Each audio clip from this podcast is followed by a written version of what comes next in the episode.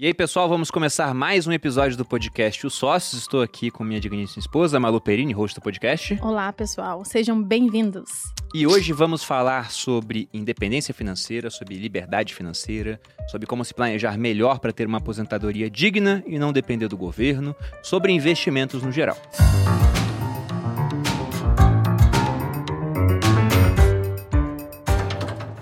E para isso trouxemos aqui dois nomes de peso no mercado para que a gente possa discutir esse assunto.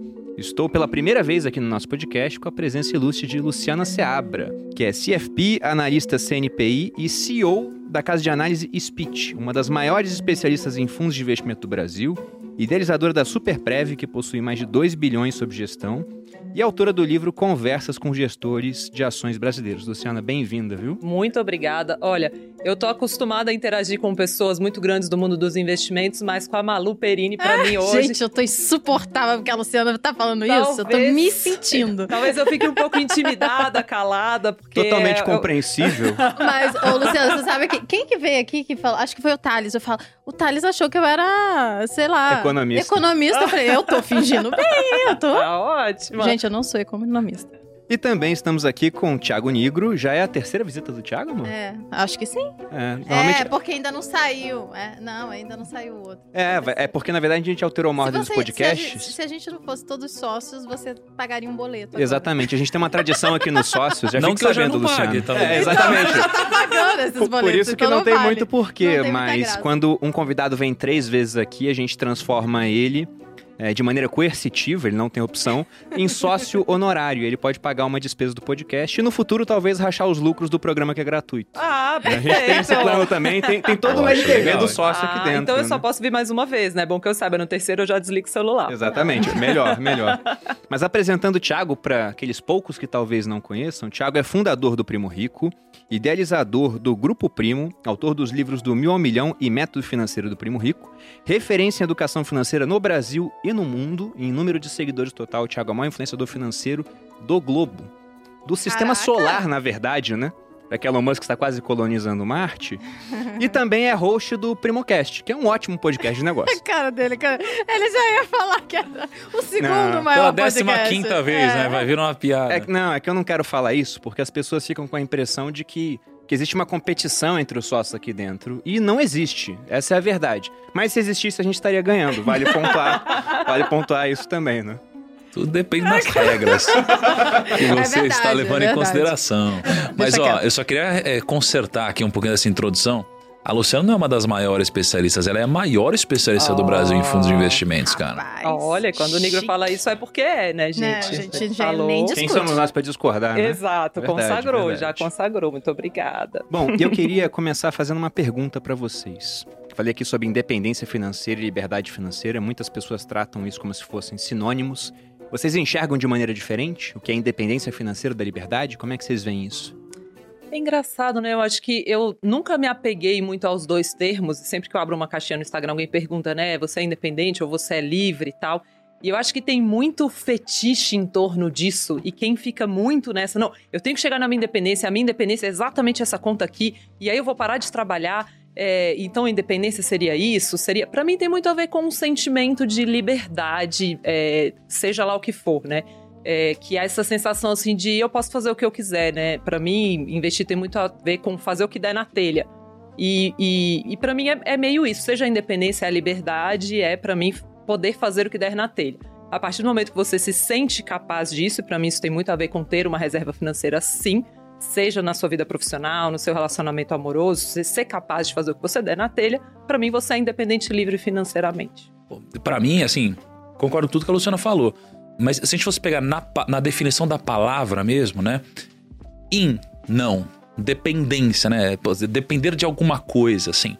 Não existe a independência financeira, não existe a independência do dinheiro. Todos somos dependentes do dinheiro no mundo que a gente vive. As pessoas sonham em ter muito dinheiro a ponto de que ele deixe de ser um problema e você possa fazer o que você quiser. Isso nunca se transformará numa independência, justamente pelo fato de você poder fazer o que você quiser, já que você tem tanto dinheiro quanto você precisaria ou necessitaria. Então ninguém é independente financeiramente, mas podemos nos tornar livres financeiramente. Então esse é um termo que ele ficou muito famoso nos últimos anos, décadas ou talvez séculos. Né? Em que as pessoas sempre buscaram independência financeira, mas isso é uma utopia. O que existe de fato é você ter tanto dinheiro a ponto de ter liberdade para fazer o que você quiser, já que ele se tornou algo quase que infinito pelo fato de finitamente ser tão grande a ponto de você não se preocupar com mais nada. Interessante isso, né? Veja como essa definição semântica, né, muitas vezes ela é totalmente diferente dependendo da pessoa, como ela encara. Por exemplo, quando eu ouvi falar a primeira vez sobre liberdade financeira, quando eu tava falando com meu pai, com meu tio, tinha 17 anos, e falei, ah, você é militar. Eu não lembro quem me falou isso, mas falou: olha, como militar você vai ser independente financeiramente. Eles mudaram essa, essa dinâmica que você entende, por exemplo. Só que você nunca vai ser livre. No sentido de que eu não dependeria de outras pessoas, apesar de que eu dependeria do governo, né? Afinal, eu era militar. Só que eu não teria liberdade, por exemplo, para fazer certas coisas que hoje a gente tem liberdade de fazer, porque chegamos em um patamar onde o dinheiro deixou de ser um problema? Deixou de ser motivo de preocupação, e simplesmente ele virou até algo secundário na vida. Até falei com a Malu lá atrás, no terceiro episódio do podcast, que na minha opinião o papel do dinheiro na vida de uma pessoa é um dia não ter mais um papel principal. É virar um ator coadjuvante. Só que até que esse dia chegue, ele vai ter um papel principal, né? Porque você vai ter que resolver muitas coisas para poder ter dinheiro, até uma hora que esse dinheiro deixa de ser uma preocupação e você pode passar para resolver outras coisas, meio que aquela pirâmide de Maslow. Depois que a gente consegue garantir segurança, né, um bom plano de saúde para a família, por exemplo, alimentação, moradia, você resolveu tudo aquilo, aí você parte, né, para realizar sua missão na Terra, coisas assim. Mas interessante, a gente não teve uma não chegamos a um acerto do que seriam esses termos. O pessoal muitas vezes fala categoricamente, não, independência é isso, liberdade é aquilo. Mas acho que no final das contas as pessoas estão se referindo à mesma coisa. Né? Apenas talvez isso daí deva evoluir em algum momento para se transformar em liberdade. Porque o que você falou mesmo faz sentido, né? Às vezes você trabalha no, no exército. E, e, e, às vezes você é independente mesmo, porque eh, você acaba tendo acesso a muitas outras coisas que não necessariamente é, você precisa comprar com dinheiro, você está pagando com trabalho, né? Poderia ser mensurado através do dinheiro, mas não. Então talvez esse termo mude mesmo com o passar do tempo. É, mas tinha uma época que você falava que a pessoa tinha que ter liberdade geográfica, lembra? É, isso é na liberdade financeira. Eu, eu definia assim. Na verdade, não a liberdade financeira, a liberdade como um todo. Como assim. um todo, é. Era questão de riqueza. Eu falava que você tinha que ter cinco coisas para ser rico, né? Isso é só minha definição, não tá escrito em pedra, né? Quase. Mas, não, mas faz aparece. sentido mesmo. Porque quando a gente fala de liberdade financeira, você tem grana pra caramba. Mas o conceito é: será que você é livre de verdade? Sim. Você sim. é livre do dinheiro, né? Sim. Exatamente. É, Eu peguei uma definição lá, uma parte do Taleb, outra que a gente pegou por nós mesmos, mas eu vi. Você tem que ter muito dinheiro. Segundo o Taleb, é dinheiro pra mandar o mundo a, a merda, que nem ele fala, né? Fala, que é o fazer o que der na telha, só que, né, Exatamente. adaptado para as minhas palavras. É, muito mais elegantes, diga-se de Ah. passagem. Mas é, é isso, é ter muito dinheiro, só como você falou. A gente mesmo hoje conhece pessoas que têm muito dinheiro, mas elas são escravas de uma agenda montada por terceiros, por Trabalham exemplo. pra caramba e não tem Então ele falava isso, você tem o que, ser dono. querem. Exato, você tem que ser dono da sua localização geográfica, tem que ser dono do seu tempo, tem que ter saúde, porque senão você não consegue aproveitar os outros. Eu vivi isso quando eu tive hernia de disco. Eu já tinha bastante dinheiro, trabalhava sozinho, né? não tinha nenhum sócio. Tem um ditado italiano que fala que quem tem sócio tem patrão, aí já tem que combinar as coisas, né? É diferente. Mas eu tava sem saúde, então tinha que ficar indo no médico várias vezes na semana, fisioterapia, pilates. Eu não era mais dono do meu tempo, da minha localização geográfica. E depois da saúde, não que esteja em ordem isso aqui, se tivesse em ordem, talvez eu colocasse até saúde em primeiro lugar, relacionamentos. Porque não vou falar que é, é impossível, mas é muito mais difícil ser feliz sozinho, né? Afinal de contas, sem graça. pessoas pra dividir as conquistas, não vai. Mas eu queria ver com vocês sobre essa questão de, de tentar atingir a liberdade ou independência financeira, não importa como. Qual que vocês acham que é, é o primeiro passo pensando nos nossos ouvintes que muitas vezes nem começaram a investir? Talvez até estejam saindo do negativo, né? Tem gente que faz dívida. Pesado, né? Pesado. Não, mas eu de- de- posso dizer, acho que o primeiro passo é, eu acho que seria o incômodo, tá? Por que o incômodo? É, eu, como vocês sabem, toda vez que eu venho aqui a gente acaba falando um pouquinho de dieta, né? Você que tá pressionado por isso. eu, tô, eu tô né? pressionado. É que eu É, não tô a perto de você, nem Malu. fala, Você né? fica falando todo. A Malu é uma pressão. Tô pressionado. A Malu é uma pressão. Meu Deus, não põe a mão na minha cabeça. Vou lá na casa A dele Malu fazer é ele comer uma direito. presença de pressão, Não é, eu né? fico impressionado. Aí, é, assim, quando a gente fala de dieta, o- uma coisa apareceu pra mim esses dias, né? Eu tô incomodado. Eu preciso mudar. É, isso que- é nítido, porque se você tá sempre falando disso, é Exato. porque você está incomodado, de fato. Só que Você qual- falou isso é nítido, eu pensei, o que, que ela vai falar? é nítido isso. Falei, caraca. Tensa, Porra, calma aí. Fiquei um pouco tensa. Quando esse podcast sair, as coisas já mudaram. Olha só. Aí, já faz um corte disso, Rael. É nítido. Isso tá bota o título assim. Que sacanagem, eu sempre Ah, assim, o. Existe uma reflexão recente que eu, que eu fiz que era sobre o que seria da nossa vida sem o incômodo, né? Porque imagina o que seria é, do mundo se você ficasse doente, mas você não sentisse dor, por exemplo. Né? Então, o que seria da doença se você não tivesse nenhum tipo de aviso que você está doente? Você provavelmente iria morrer, não é? Porque você não foi avisado. Você tá... O que aconteceria com sua mão num fogo perto da churrasqueira se você não sentisse esse calor, né? Você seria queimado. Então, o que seria da gente se a gente não se sentisse incomodado com alguma coisa a ponto de querer mudar? Então, o corpo, eu acho que tem um pouco disso também. Eu estou me sentindo incomodado, logo eu preciso mudar logo, porque um aviso do meu corpo de que alguma coisa está errada. E nos negócios também acontece. Né? De repente, putz, tem alguma coisa errada com o time, tem alguma coisa acontecendo. É o incômodo te dizendo que alguma coisa precisa mudar porque tem algum risco iminente. Que seja por causa da sua intuição ou seja por causa da sua percepção realista, algo está acontecendo. Então, quando a gente fala de a primeira coisa em busca da liberdade financeira, primeiro alguma coisa precisa te incomodar, porque ela não é óbvia para as pessoas. Primeiro porque a maioria das pessoas nem sabe o que é. A minoria das pessoas de fato tem vontade de buscar atingir isso e algumas outras acham que é impossível você chegar lá. Então, se você não se sentir incomodado de não ter a liberdade financeira, como que você vai buscar um caminho para chegar lá? Então, o primeiro passo para mim é o incômodo. É, e a partir desse incômodo, eu acho que você precisa criar um plano, assim. E para mim, isso fez muita diferença na minha vida particular. É, tem a ver com você ter algum múltiplo do, seus, do seu custo mensal investido de forma extremamente conservadora. E eu gosto do número 3 aí, pelo menos três vezes. Então, o que, que eu sempre incentivo Algum as motivo pessoas... místico? Porque a gente tem um quadro aqui sobre isso. É, Liberal so- somos, é, já ouvi dizer, é, somos três irmãos, lá em casa, brincadeira. Do nada. Porque Jesus. Porque Jesus. É, na verdade, é, para mim tem muito a ver com. Se você tem só uma vez o seu custo mensal guardado, aquilo te dá uma baita de uma incerteza. Assim, eu acho que eu aplico muito o que foi, o que aconteceu na minha vida. Quando eu comecei a sentir que eu podia fazer o que eu quisesse. A partir do momento que eu tinha umas três vezes o meu custo mensal guardado.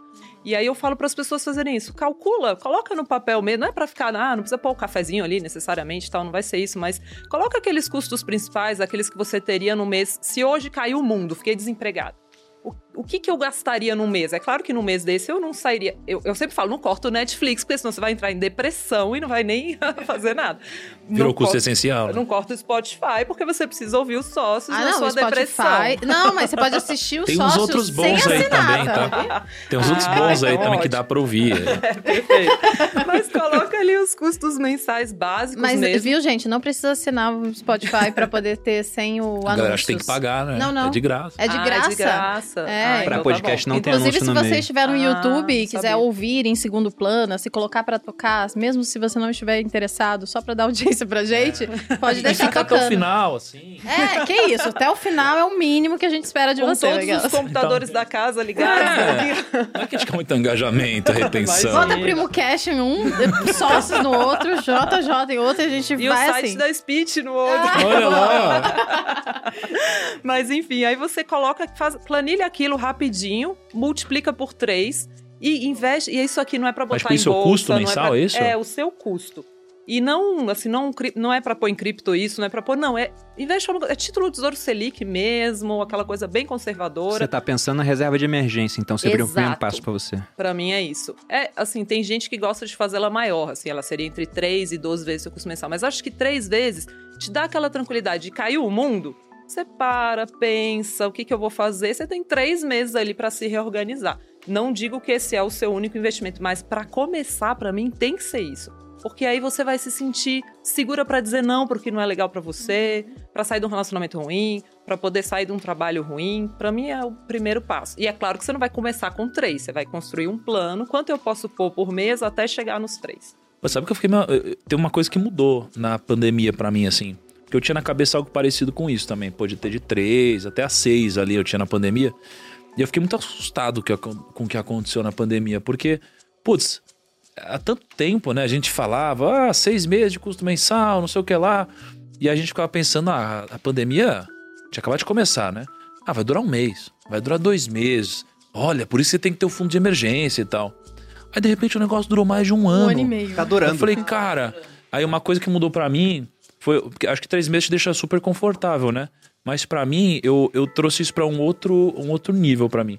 Eu gosto muito de me sentir seguro, assim, muito, ultra seguro, talvez, sei lá. Então, na minha cabeça, eu mudei esse de 3 pra 12, sabe? Eu acho que eu fiquei meio traumatizado com a pandemia. Eu falei, cara, imagina se a pandemia acontece de ruim, novo, é. é uma coisa mais longa. Aí eu, eu acabei alongando um pouquinho mais, sabe? Mas eu concordo perfeitamente, você tem que ter outros investimentos. Só que como hoje o juro tá muito baixo e essa reserva de emergência pra mim, eu não topo CDB, eu não topo fundo de crédito, é assim, título Tesouro Selic. Mas aí, Luciana, Sabe. por exemplo, você não topa o CDB, mesmo com o Tesouro Selic sofrendo com aquele deságio? E pra mim tá tudo bem, porque eu sei que o governo tem a maquininha de dinheiro, assim, o que ele vai fazer é imprimir mais, se precisar pra me pagar, vai dar inflação e tal, mas o meu ele vai pagar. Eu já vi Explica banco grande povo quebrando. O que, que é o, Não, o é, é, vamos pras- voltar nessa questão do deságio antes, né? Por que, que eu perguntei pra Luciana? Ela falou da reserva de emergência, três meses, o Thiago já puxou pra 12. É, eu sempre falei em Começa seis. três, eu né? sempre falei em seis, mas é ótimo começar com três, até porque a gente sempre fala isso. Seis meses, seis meses, 3 é seis 1, meses. né? Tipo, assim, É, exatamente. Acho que o primeiro passo é você começar. Até porque se você for esperar realmente, olha, finalizar essa fase e ter seis meses da, do seu custo de vida, que pra muitos é igual a renda, né? Porque o cara gasta tudo que ganha. Vamos supor que você poupe 10% do que você ganha ao mês. Então, com um mês você tem 10% lá, com 10 meses você tem uma vez o seu custo de vida ou sua renda. Pra você ter seis, são 60 meses, são 5 anos. Então, nesse caso, já são dois anos e meio montando a reserva. Só que, como você falou, é uma reserva que vai render muito pouco. Porque hoje a gente tem uma Selic que acabou de ser levada aí é, em 0,75. Ela tá em 4,25, mas a inflação tá em 8. Então, na verdade, você está deixando um dinheiro lá que, apesar de nominalmente estar aumentando em termos reais, ele está perdendo poder de compra. Só que a minha pergunta foi da seguinte maneira: os títulos do Tesouro eles têm uma variação de preço e o Tesouro Selic ele tem tido uma variação para baixo em alguns momentos. O preço dele tem caído por conta de movimentos aí numa parte pré-fixada. A gente vai ficar muito complexo isso, né? Mas ele tá caindo um pouquinho de preço. É por isso que eu perguntei pra Luciana, será que vale a pena deixar no Tesouro Selic? Você não prefere correr o risco de um CDB de um bom banco, tipo um Itaú da vida, que hoje paga 100% do CDI, que é quase igual a Selic? Então, na verdade, até pra quando eu for, eu não quero que a pessoa tenha só três meses de reserva de, emergência. Pra mim, aqueles três meses tem que ser título público do Tesouro Selic. Só que quando eu passo dos três, aí eu já topo crédito, eu já topo outras coisas. Por quê? Porque eu já vi banco grande quebrando lá fora, por mais que tenha proteção de fundo garantidor de crédito, é, até liberar esse dinheiro. Eu tô falando da reserva de emergência, o dinheiro que eu quero na minha mão a hora que for. E eu Que é, um, que é um lugar onde você consegue tirar em qualquer momento, rapidamente, né? Rapidamente. E ainda prefiro fazer via fundo, óbvio, né? Porque eu amo fundos de investimento, mas não só por isso. Porque tem fundo taxa zero hoje em várias corretoras que investem só em título do Tesouro Selic, que o resgate é no mesmo dia. O Tesouro Direto, o resgate é no dia seguinte. Então, pra mim, você resolve essa, esse medo quando você tem esses três, você se sente livre. E aí, o que que acontece? Nesses três meses, eu tenho tempo também de ir atrás do meu crédito privado, do meu, né, do, do CDB ou do, do fundo de crédito, no caso que eu invisto, dá tempo de eu pedir resgate, porque eu também gosto de fundos de crédito privado mais longos, pra 45 dias. Ô, Lu, pra- de- deixa de eu te perguntar, porque assim, se for que você prefere investir via fundo, né? E tem uma coisa que, sem querer ficar muito técnico aqui, mas que eu acho que é muito boa sacada investir via fundo, em título, é porque as pessoas acham que Tesouro Direto é só uma única coisa, né? Mas assim, o Tesouro Direto é uma plataforma para você acessar os títulos públicos. E basicamente tem dois tipos de títulos públicos, né? Você tem aquele que você compra via o Tesouro Direto e aquele que as corretoras ou as tesourarias dos bancos compram via os leilões. Né? Tanto é que são custodiados em lugares diferentes, inclusive. Então, assim, quando você compra via fundo, você acaba tendo menos spread muitas vezes, né? E, e algumas taxas um pouco diferentes, né? É, eu já fiz várias simulações. As pessoas têm esse fetiche do tesouro direto, né? Que ai, é para a pessoa física. Assim, né? Sem, sem, sem querer apontar o dedo para algo que é zero para a pessoa física, mas já apontando. Gente, você entra lá dentro, há um monte de título, com um monte de nome esquisito. Tem 10 hoje aqui na plataforma sendo oferecidos. Exato, eu acho É, que. Eu mesmo não, não entendo muito. Pois desse daí. é. E olha que você é quase economista, segundo o Quase Thales Gomes. economista. Vocês veem que, né? Complicado. É, eu acho que o, o fundo é uma forma muito prática para você investir nisso, né? E assim, para mim, esses três meses, gente, eles dão uma segurança. É porque de- tem que explicar pra galera. O fundo é como se fosse um compilado de vários outros, vários desses Não, depende de juntos. como o fundo vai, vai funcionar, não É, Tá necessariamente. vendo? Eu não sei direito. Não, mas eu- o, fundo, o fundo, eu costumo falar que o fundo é tipo uma vaquinha, né? Então é todo mundo se juntando Uhum. pra pagar um gestor profissional, né? Sim. Um profissional. Aí o cara decide pra onde ele vai o que dinheiro. vai montar. Exatamente, perfeito. E aí ele que monta lá e compra tudo. Então, nesse fundo que eu tô falando, ele tem por mandato, por regra, tá lá escrito, ele só pode comprar título Mas do manda uns fundos aí, Lu. Recomenda aí pra gente, Ué, pô. recomendo. Vocês querem Vai pra ter que quê? assinar Speed, pô. Dá umas dicas aí. Dá né? dica pro É. pessoal. Mas tem cupom de desconto, boludinhos 10. Ah, mano, Não, não sério. tem. Ó, posso falar um aqui para um prazo de três. E sempre bom deixar claro que eu não sou comissionada por fundo nenhum, ninguém paga nada aqui pra mim, não. Eu só falo de fundo bom. Boa. É, Mas nem um se fundo- oferecer uma boa grana? um- Nem assim? Nem assim. Olha, vou te falar, a independência aqui é na alma. Mas eles tentam, né? Obviamente. É, então, é, tem um fundo que vai abrir em agosto, que é o Multimercados, muito legal, mas isso não é para reserva de emergência, que é o Ibiúna. São dois ex-diretores de política monetária do Banco Central que tocam, o Mário Toros e o Rodrigo Azevedo. Toda vez que abre é uma correria. E vai abrir em agosto, só vai ficar aberto até o comecinho de setembro. Eles anunciaram recentemente. E baita oportunidade legal, mas é para um dinheiro para mais de três anos. Mas isso não é pro fundo de emergência, né? Não, não. Eles operam política monetária no mundo inteiro. É um fundo para comprar e esquecer, carregar e tal. Mas é outra coisa. Ele, vocês pediram uma a- recomendação, eu dei. Dá pra atingir a liberdade financeira? Colocando uns 300 Não, reais? eu não coloco. Não, 300 reais. Uma vez Essas só, são as né? perguntas né, que as pessoas A, fazem. a gente abriu aqui, ó, abriu uma caixinha no Instagram pra pegar perguntas da audiência. E tem pergunta assim, né? 300 Se eu reais. colocar Tem. um salário mínimo, em quanto tempo eu vou ter um milhão? acha que é milagre, né? Não, eu Gente, costumo, não. é, eu, já- eu- eu costumo responder essa assim: ah, tráfico de drogas funciona bem pra esse tipo de coisa. A Malu tem uma isso. opinião parecida. também.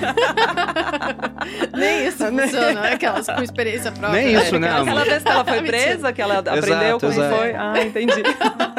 Nunca me pegaram. Mas, mas o que eu. Sobre o fundo multimercado, a gente pode bater isso depois. Mas pensando nesse início da pessoa, eu abri essa caixinha no Instagram e eu fiquei muito surpreso até com as respostas. Porque, como eu já tô fazendo conteúdo lá desde 2016, parece que eu já falei tudo. E às vezes eu sinto, poxa, eu vou falar de novo sobre esse comecinho, sobre como começar, o primeiro Eu passo, acho etc. que tem gente que nem sabe que precisa. Eu sempre falo isso porque. É, o pessoal tá ouvindo, sei lá, tá, tesouro, como é que eu faço pra investir Exato. nisso? Eu acho que o primeiro passo que foi bem dado aqui, como você falou, você puxou desde o início, o incômodo, né? Eu imagino que tem muitos brasileiros hoje que eles entendem que se não fizerem nada, eles vão acabar dependentes do INSS. Não, amor, essa é a questão. O incômodo nem vem. Às vezes a pessoa nem sabe que ela precisa dessa reserva, que ela precisa investir. Eu era essa pessoa. Se não fosse por você, eu não teria ideia de que eu precisava ganhar mais dinheiro, investir o dinheiro. Isso foi com uma construção que eu vou ler. Nossa, é verdade. Se eu tiver mais dinheiro, talvez seja mais legal, então, não é vou, vou provocar esse incômodo nas pessoas segundo uma estatística do IBGE. Que é o Instituto Brasileiro de Geografia e Estatística. Não confundam com o nosso IBGE, É. que eu uso pra falar estatísticas minhas mesmo. Instituto Boludinho de Geografia e Estatística. Mas o, o IBGE já fez uma estatística, é bom faz também. tempo que eles não atualizam, mas não deve ter mudado. Possivelmente mudou para pior.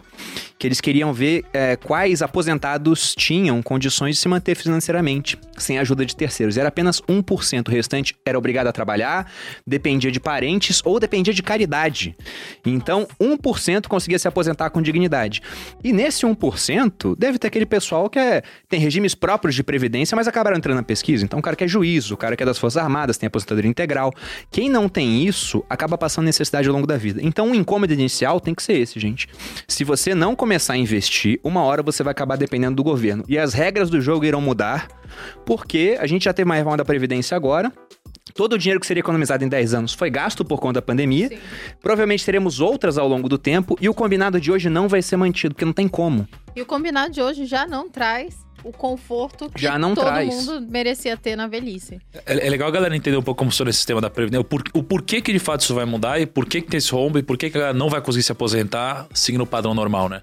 Tipo, é, existe, é, existe até algumas brincadeiras dizendo que a maior pirâmide do mundo é a Previdência, né? Porque hoje, né, as pessoas, elas, as que são aposentadas hoje são sustentadas por quem trabalha e paga imposto. Exatamente. Só que antigamente você tinha é, uma pessoa pagando basicamente para na verdade você tinha muitas pessoas pagando para uma pessoa aposentada. E hoje isso aqui tá mudando para um nível em que você já tem uma pessoa pagando para uma pessoa aposentada. E como a gente não gera muito bem os recursos públicos, isso daqui tende a piorar cada vez mais e as pessoas vão ficando mais velhas. Então eh, chega uma hora que a casa cai, né? Uhum. E o então povo tá ficando mais velho, cada tá vivendo mais também. Essa é uma questão. O Bruno sempre conta essa história que na verdade quando previdência, né, teoricamente foi inventada, Não, teoricamente não. É- Tem os dados aqui. É, Não, quando ela foi inventada, era, as pessoas morriam mais cedo. Então não foi feito pra sustentar a gente até 80, 90 anos e hoje em dia a galera vive até esse Ah, tanto. a, a história da Previdência é curiosa. Quem inventou esse negócio foi um prussiano famoso chamado Otto von Bismarck.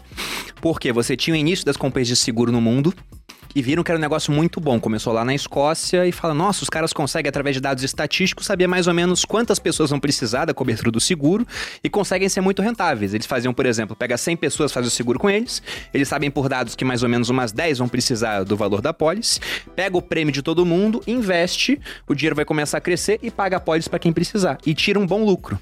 Aí os socialistas começaram a falar: esse sistema é injusto. Porque só quem pode fazer seguro é quem tem dinheiro. Falaram, quem tem que fazer seguro é o Estado. Porque ele consegue fazer seguro para todo mundo, aí você cobra mais de quem tem mais e não cobra de quem tem menos.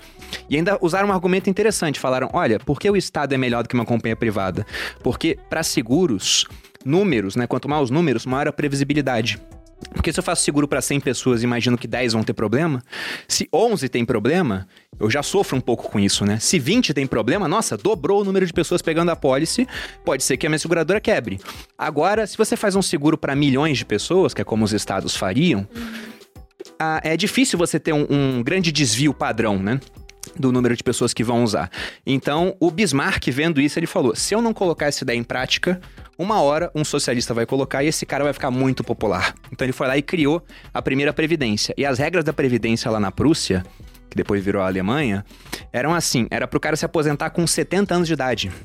Isso em 1888, Ele nunca- nunca 89. se aposentava, O cara já tinha morrido, pô. Não, tinha, tinha pouquíssima gente, pô. Tudo bem que a expectativa de vida era de uns 40 e poucos anos, e é uma média, né? Que era puxada pra baixo por muita mortalidade aposentava. infantil. Só que o pessoal que se aposentava, quase sempre. Quem chegava lá ia viver só mais um pouquinho de tempo. E, e como o Thiago falou, os casais tinham seis filhos. Hoje em dia, né, quem tem seis filhos é uma ou outra pessoa. Né? E você olha para aquilo, vira uma atração turística, né? Nossa, o cara tem seis filhos. Hoje os casais têm dois, um. Naquela época eram seis. O pessoal se aposentava mais tarde do que hoje. Então, claramente, esse sistema ele vai apresentar um problema daqui a pouco. E quem deixar para depender dele pode ter sérios problemas no futuro. Então, esse tem que ser um incômodo inicial para investir. Perfeito. Não, e tenho, é, trazendo uma historinha aqui sobre a história do incômodo, que eu acho que essa palavra, se a gente conseguir fazer as pessoas se sentirem desconfortáveis com o fato de não estarem guardando para o futuro, já vai ser muito forte, né? E tem um, um- um pesquisador de finanças, um psicólogo, né, de finanças comportamentais, que é o Walter Michel, que ficou muito conhecido por um vídeo que muita gente já deve ter assistido, de uma criancinha na frente de um marshmallow. Hum, Coloca é, o muito bom. marshmallow. É, Muito sempre bom, né? Só que os, os estudos dele, eles vão muito além disso, né? Pra quem nunca viu, a criança fica na frente do marshmallow, se Também ela usou esperar... pirulitos, eu vi. Também usou... tem o do pirulito também. É, tem um de um bolo de macaxeira também, que eu já vi que fizeram aqui no Brasil. Mas se ela esperar 15 minutos, ela ganha um outro marshmallow, né? Só que esse vídeo ficou conhecido, mas pouca gente sabe da continuidade dele, que eles acompanharam essas crianças durante muitos e muitos anos. E as crianças com capacidade de postergar viraram adultos de maior sucesso. É, e daí surgiu um outro estudo de um outro cara que se inspirou nisso, que eu gosto muito, que ele fala para as pessoas olharem, porque assim, uma das coisas que foi entendido é que como que essas crianças conseguiam postergar? Perguntaram para elas assim, para as que conseguiram, né? Como você fez? E algumas crianças falavam assim: "Eu imaginei que o marshmallow era uma nuvem". Várias usaram imagem. Você pode usar isso no materialismo. Olha pro marshmallow, imagina que é uma nuvem.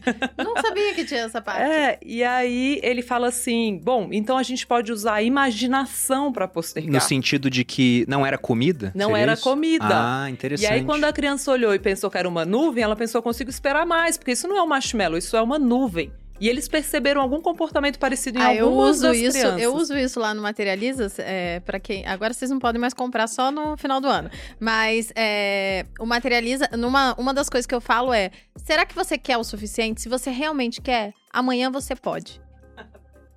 E aí, quando chega amanhã, ela já não quer mais. Então, ah, você quer um brigadeiro? Então amanhã você come. Com investimento eu não sei se dá tão certo. É, eu acho que Então, mas investimento aí, não vai dar olha certo. o pulo do gato. Amanhã aí- você guarda esse dinheiro. Esse segundo pesquisador, ele falou assim: não, então tá, então vou fazer as pessoas se imaginarem lá na frente.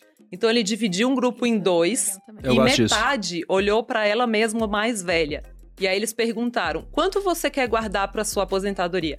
E o grupo que se olhou envelhecido decidiu guardar 30% mais para aposentadoria.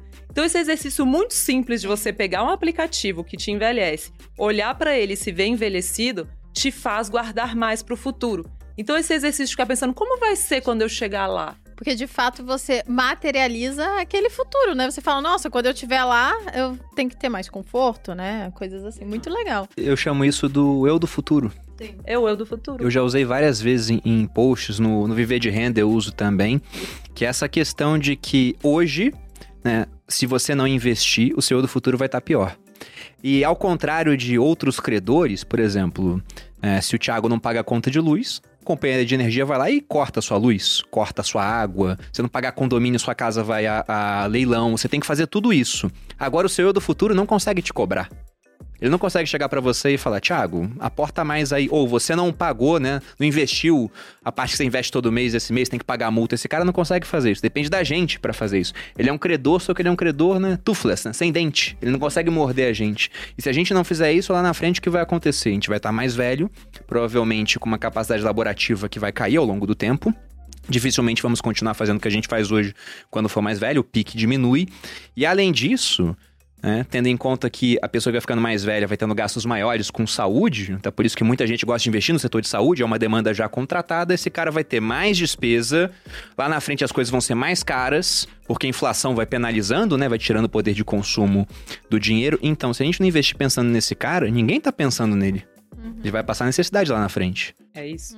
E aí, revertendo a questão da Previdência Pública que vocês falaram de fato, né? Eu nem nunca tinha ouvido isso, achei bem legal que o Nico falou. A questão de você, na verdade, ser quase uma pirâmide financeira, a Previdência Pública, né? É, a Previdência Privada, e aí quando eu falo isso, às vezes as pessoas olham, são muito acostumadas com uma Previdência historicamente muito ruim no Brasil e falam, ah, isso daí é ruim, isso daí é péssimo. Minha mãe falou que é ruim. É, tem umas mamatas. É, bem legais de, de imposto de renda, de economia de imposto de renda, né? Ah, é, Bruno, o Bruno conhece esse também. Isso é bem legal, assim, porque as pessoas às vezes menosprezam os tais dos PGBLs e VGBLs da vida, porque afinal botaram um nome horrível nessa porcaria desse, desse produto, né? É plano gerador, benefício livre. Que diabo é isso? Um monte de palavra desconectada, uma grudada na outra. Mas tem vários benefícios legais de economia de imposto. E lá não tem essa comunicação entre o seu dinheiro e de outra pessoa. Eu tô acumulando para pro eu futuro, né? E não pra, pra minha mãe, pra minha avó tal. Realmente o meu dinheiro é investido para mim mesma. E aí tem economia de imposto um monte aí, de chegar a 10% de imposto, de você poder deduzir na declaração do imposto de renda igual você deduz gastos com saúde, educação, que eu acho que as pessoas não acordam que é para quem deixa dinheiro pro longo prazo, não é para fazer reserva de emergência nisso, pelo amor de Deus, que o imposto é horrível. Mas para quem pode esperar mais de 10 anos, por exemplo, os benefícios de imposto são muito grandes. E antigamente a previdência era só tinha produto ruim. Então assim, mais de 80% hoje ainda é renda fixa. É isso que eu ia falar, mas aí é, é uma minoria isso daí que você tá falando, a quantidade. Você tem, Bom. que, é, você tem que achar um produto bom, você tem que investir de forma diversificada, igual você investiria fora da Previdência. Mas se você procurar. E tem hoje bons fundos, se você procurar hoje, tem bons multimercados, bons gestores de ações que estão operando nesse mercado de três anos para cá. Mas eu acho uma baita de uma sacada legal para acumular para o futuro. Eu diria até que. Por favor, Tiago, completa assim. Não, eu, eu queria só pegar um gancho da Luciana, que ela abriu o assunto de previdência. E previdência acho que talvez seria no mercado financeiro ah, o tópico mais underrated que existe. Eu concordo. Por quê? Porque talvez seja o melhor veículo de investimentos que existe para o investidor de longo prazo, Sim. que tem ali talvez abaixo de uns 10 milhões de reais, que é na maioria. maioria. É, e tem benefícios que poucas pessoas conhecem, mas todos poderiam acessar hoje. Né? Então, quando a gente fala do, do longo prazo, e a gente está falando basicamente é, de uma mistura entre sacrifícios e fator temporal, né? o sacrifício de abrir mão do presente para poder colher no, colher no futuro. Quando você tem. é, depois do incômodo, você começa a buscar conhecimento e começa a entender como funciona. E, e- e pensar no futuro é um exercício ingrato, porque a gente acabou de falar dos incômodos, de que, pô, o corpo te incomoda, você vai emagrecer. Ah, o fogo te incomoda, você vai tirar mão do fogo. A doença, você vai se cuidar. Você não vai se incomodar com o futuro até o momento que você faça um exercício intelectual mais profundo. Quando você começa a fazer esse exercício, você vai acabar parando em, ok, preciso de conhecimento. Qual conhecimento? Sobre dinheiro. Quando você entende sobre dinheiro, você para em previdência, que é um puta veículo. Você descobre que tem muitas taxas ocultas que ninguém conhece, nem o seu gerente de banco e nem aquelas pessoas que te vendem a previdência, né? Então, eu lembro que. O, o- vocês sabem que o primo começou por causa de previdência? Não Ah, sabia. é, não sabia, não. O primo começou por causa de previdência. Então, assim, é, qual que era a minha cabeça? O investimento mais popular do Brasil é a poupança. Todo mundo conhece. O segundo mais popular é a Previdência. Todo mundo conhece também. Só que todo mundo sempre falou de poupança. Não tinha ninguém falando de Previdência na época. E o, o upside de você sair da Previdência ruim e ir pra uma boa é muito maior do que sair de uma poupança e ir para outro investimento. E eu pensei, faz sentido como negócio. Mas ninguém tinha interesse nisso. Então eu comecei a aprofundar muito em previdência e eu descobri coisas fantásticas. Né? Então, por exemplo, existe uma coisa chamada tábua atuarial. A tábua atuarial é, é o que a gente está falando sobre a previdência, que você já tem uma expectativa de vida. Né? E, então, quando você contrata uma previdência, existe uma coisa chamada tábua atuarial que você já contrata, mas você não sabe. E nem a pessoa que te vendeu te fala o que é. Então, qual que é o jogo? Imagina que, no futuro, existe a possibilidade, se você quiser, de converter sua previdência em renda. Geralmente não faz sentido. Por que, que não faz? Porque a sua tábua atuarial é ruim. Então, essa, esse senso comum de que não faz sentido converter em renda, ele é um senso comum, de fato, que não está alinhado ao conhecimento. Porque se você tiver uma boa tábua atuarial, talvez faça sentido. O que é a tábua atuarial? Você contrata um plano, você tem hoje 30 anos de idade, por exemplo, e está escrito no plano que você vai morrer com 60 anos de idade, por exemplo. Só que se você converter com 55 anos de idade o que você tem de previdência em renda e você viver até os 80 anos de idade, você vai ganhar muito dinheiro. Porque pelo cálculo deles você só ia viver mais 5. Mas o que acontece hoje com todas as pessoas que contratam previdência? Eles contratam previdência com uma tábua que se atualiza sozinha. Isso significa que quando você for de fato ter a possibilidade de resgatar, a conta vai estar contra você. Então, eu acho que qual que é a dica? Primeiro, acho que é legal seguir as dicas da Luciana Seabra em relação a previdências, mas especialmente buscar uma tábua atuarial bacana, uma taxa de excedente financeiro e uma taxa de juros na conversão, que são três taxas ocultas que ninguém conhece de previdência e que podem mudar o seu jogo no futuro. É muito importante isso. Só que isso da tábua atuarial é cada vez mais difícil de achar uma tábua com expectativa de vida de 60, né? Porque como você falou, a seguradora não é besta. A seguradora, ela não faz negócio para perder dinheiro. No final, ela vai funcionar é uma analogia talvez meio cachorra, mas é, é que eu consigo fazer aqui. É como um, um, cassino, onde a estatística vai jogar a favor dela pelo seguinte: elas fazem um cálculo sabendo que algumas pessoas vão viver mais do que a tábua está prevendo e outras vão viver menos, mas no final das contas elas esperam ganhar dinheiro no computo geral. Mano, só teve uma vez que o banco ajudou o cliente de verdade. Que foi na cabeça dele, né? Que foi quando ele ligou para os clientes oferecendo uma previdência com uma taxa de administração menor. Eles só fizeram isso porque a tábua atuarial que eles tinham ia dar um puta prejuízo no futuro. E aí eles mudaram, né? Quando o cara muda de previdência, mudou de tábua. Foi só isso, cara. Mas uma coisa que eu queria ver com vocês. Percebam que mesmo tentando não deixar técnico, Fica. PGBL, é. VGBL, a tábua tá atuarial, taxa de administração. Não, fica um assunto. Quase uma... fica... Mas fica um assunto pouco sexy, né? É. Atrai muito pouco. E esse acho que é um ponto das finanças que desestimula muitos brasileiros a, a investir. A gente tá aí batendo quase 4 milhões de pessoas na bolsa e fazendo festa. Mas olha o quão pouco é isso comparado à população do Brasil. Né? É 2% da população. Então, onde buscar esse conhecimento para poder começar a investir? Porque eu acho que o ciclo do brasileiro é, é mais ou menos o seguinte. Ele entende, né, depois que ele para para pensar no futuro, alguns, não todos, entendem que podem passar dificuldade, então vamos começar a investir. Investimento na cabeça do brasileiro, qual é o mais popular, como você disse? Poupança. Poupança hoje em dia não rende nada, fica muito aquém da inflação. Aí se o cara for dar uma estudada, vê, nossa, poupança é investimento, mas não rende nada.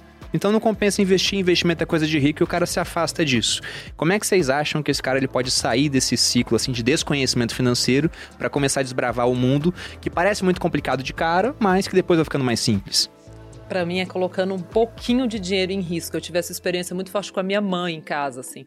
É, ela botei o dinheiro dela em risco, brincadeira. É, peguei, ela queria Apostas muito investir. em cavalos, por exemplo. tipo isso. Não, é, ela investia. Pior é ela fala Bitcoin. Não, mas meu pai e minha mãe têm um pouquinho de cripto. Eu sou a favor de ter tudo na carteira, assim. E minha mãe só usava poupança. E aí uma vez eu ajudei ela Como a montar uma carteira. pessoa Como... de Exato. um pouco mais de idade. É, verdade, tem gente até que evita, porque sofreu o confisco do colo. Exato. Aí põe debaixo, do, debaixo colchão. Do colchão. Aí fica melhor Ou ainda. imóvel, né? É, é a voz do Bruno é né, tijolo. Uma vez ela falou, você tem que investir em tijolo. Aí eu e o Bruno. Que diabo ela tá falando? Acabou de investir em tijolo, né? Agora sim, né? Mas demorou. É, mas eles te- ela tinha tudo em poupança. E assim, o que eu fiz foi pegar um pouquinho, eu acho que essa experiência que as pessoas têm que fazer. Pega 10% do patrimônio, porque sim, quando você começa a investir em muito risco, aquilo começa a sacudir, aquilo dói. A gente tem um viés comportamental que é o de aversão à perda, né? Então, perder 100 reais dói muito mais do que o sentimento positivo que a gente tem quando a gente ganha 100 reais. Uhum, Então, a gente tem que saber que perder dói. uhum. E, e por isso que pra mim tem que ser uma experiência que começa aos pouquinhos. Mas o que eu contei da minha mãe é que eu aloquei um pouquinho do dinheiro dela em um pouco mais de risco. Falei, mãe, esse dinheiro aqui é pra longo prazo, vamos investir aqui um pouquinho em bolsa. Na época, cripto não, cripto ela gostou depois, mas também botou pouquinho. Eu dei pra ela de presente de aniversário, presente de filha, né? E aí ela um dia olhou pra mim e falou assim: Lu, eu tô precisando usar um dinheiro, vou pegar lá. E ela entrou e viu que o dinheiro dela tinha crescido mais do que ela sempre viu. E ela brincou, minha família é mineira, né? Ela falou assim: Lu, esse negócio de investir é uma cachaça.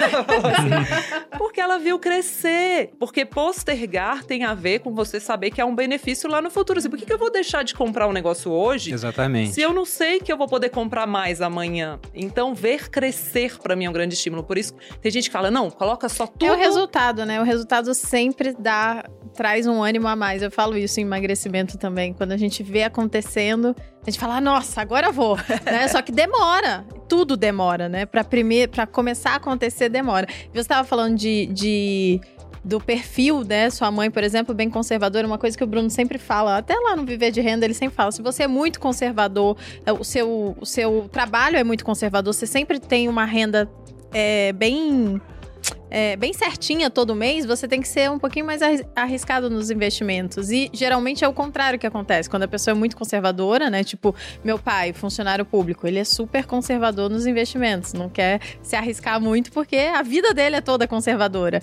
E a pessoa que é empreendedora, tal, tá sempre se arriscando, aí ela vai lá e bota 100% em cripto. A gente, meu Deus do céu, tá louco? Então 100% em bolsa, né? Ah, Se arrisca em tudo. É, agora, o, eu, eu tô um pouco em dúvida se a sua pergunta foi mais em tom de, ok, então onde buscar um conhecimento para enriquecer ou para alocar o seu dinheiro para investir, entendeu? Porque são duas coisas completamente diferentes Eu para mim. diria que é pros dois. Pros dois. É, porque, por exemplo, a Luciana falou: ah, coloca o seu dinheiro em risco. né? E aí, vou citar esse camarada aqui que tá aqui atrás. né, o Momento Sêneca. Nossa, ele puxou o Sêneca de Do trás nada, dele, do Sêneca. nada. Tá meio cansado desse Sêneca aí, cara. falando aqui na vida. O pessoal investiu. Pode não parecer, mas isso aqui é de ouro maciço e pesa quase 18 Ah, quilos. tá. Mentira! Mas o Sêneca, ele já dizia, eu uso muito essa frase. Não, mas É, aquele é. super-homem ali embaixo deve valer mais ou menos isso, né? Por aí. Essa- É na arena que o gladiador pede conselhos por conta disso. Eu acho que a prática vai ensinar bastante pra pessoa. Só que muita gente não parte pra prática por falta de um conhecimento de base. Né? E a minha pergunta era sobre isso, onde buscar esse conhecimento? Porque, por exemplo, eu tenho bastante com material gratuito, o Thiago também tem, você também tem, muita gente tem material. Tem uma série de cursos pagos também. Né? O meu, por exemplo, vai abrir agora no, no dia 5, a 15ª turma, que é a última turma desse ano. Inclusive, e lá a gente tem um ótimo resultado.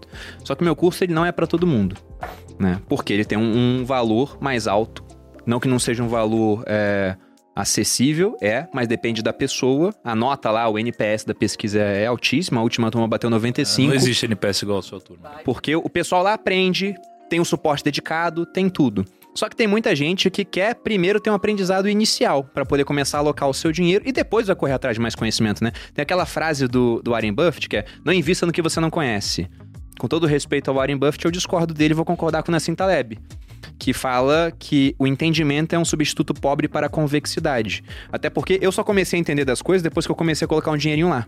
Não foi assim, vou estudar tudo de Bitcoin, ah, agora eu vou alocar. Não, coloca um dinheirinho lá na merreca, que você perder não vai fazer tanta diferença, e aí você começa a estudar mais, até porque você vê a variação, né?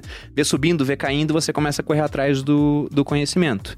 Então, para quem tem mais dinheiro, eu acho interessante, por exemplo, fazer essa inscrição no Viver de Renda, se tiver condições, se gostar da minha didática, mas para quem não tem, quais seriam os caminhos que vocês acham? É, Eu acho que se for um caminho de enriquecimento, eu, uma coisa eu diria é não foque em querer enriquecer com o mercado financeiro. é, o que é contra-intuitivo, porque o que eu vejo mais acontecendo é as pessoas querendo ficar ricas e querendo sair comprar um monte de, comprando um monte de investimentos. Assim. Nem Isso- day trade, Thiago. Nem day trade. Nossa, até arrepio. Cara, a parada é assim, ó. É possível? É. É provável? Não é. Então, essa é a realidade. Então, se você quer ficar rico aqui, agora, assim, isso daqui vai ser com o seu trabalho, vai ser com geração de, de riqueza, vai ser com criação né, de, de patrimônio. Então, pra mim, só existe uma forma. É você criando equity. É Isso daqui é o que vai te enriquecer, tá? É, assim, exi- na verdade, existem duas formas de você enriquecer. Você- Drogas. Drogas é uma delas. Empreender também, né, gente? Empreender. No ramo de drogas. Não, não, é, que, é, exatamente. que, é que eu considero eu considero o equity como um empreender também nesse caso. Sim. Então assim, ou você ganha mais do que você gasta, ou você gasta menos do que você ganha. Essas são as duas formas de você enriquecer. Parece a mesma coisa, mas quando você gasta menos do que você ganha, você é aquele cara extremamente disciplinado que você geralmente não faz muitos negócios. Foi o que eu fiz durante Eu 12 ia- anos. Eu ia dizer isso. Perfeito. A gente, a gente começou assim, depois a gente fez o inverso. Mudou pro que você É. vai falar. Perfeito. Então, assim, é, se você quiser ir por esse caminho, e eu acho que ele é o caminho mais seguro, mas porém é o caminho mais demorado, você pode. E não tá errado. É, tem uma questão de perfil também. Né? Agora, o outro caminho, que é o caminho do empreendimento, de ganhar mais do que você gasta, é o caminho de criar riqueza. E você pode investir em equity de várias formas. É você empreendendo, é você investindo em algum negócio né, pequeno e ajudando a, a criar valor aqui. Ahn, o que é totalmente diferente de aprender onde investir. Então, eu acho que a maioria das pessoas, elas não precisam aprender a investir num nível muito profundo. É pra poucos. Não é pra todo mundo, é pra poucos. A gente tava agora gravando com o Howard Marks e eu falei, e aí, cara, o que, que você acha? Ele Todo fala isso como se fosse coisa normal, É, eu né? tava ali gravando com o Howard Tá Marks. gravando. Fala quem é o Howard Marks pra audiência que, que não conhece. Ai, Cara, a é gente foi gravar com o. Howard Marks ele falou assim: Olá, eu sou o Howard Marks. Ah, eu tenho 52 anos de experiência no mercado financeiro. Eu gerencio 150 bilhões de dólares. Né? E essa é a minha aula. Né? E eu falei, porra, beleza? O que, que você falar agora, foda-se. Né? Tranquilo. É, mas o que, que eu acho interessante? Eu perguntei, cara, investir é pra todos? Ele falou, de jeito nenhum. Investir não é fácil, igual as pessoas dizem, né?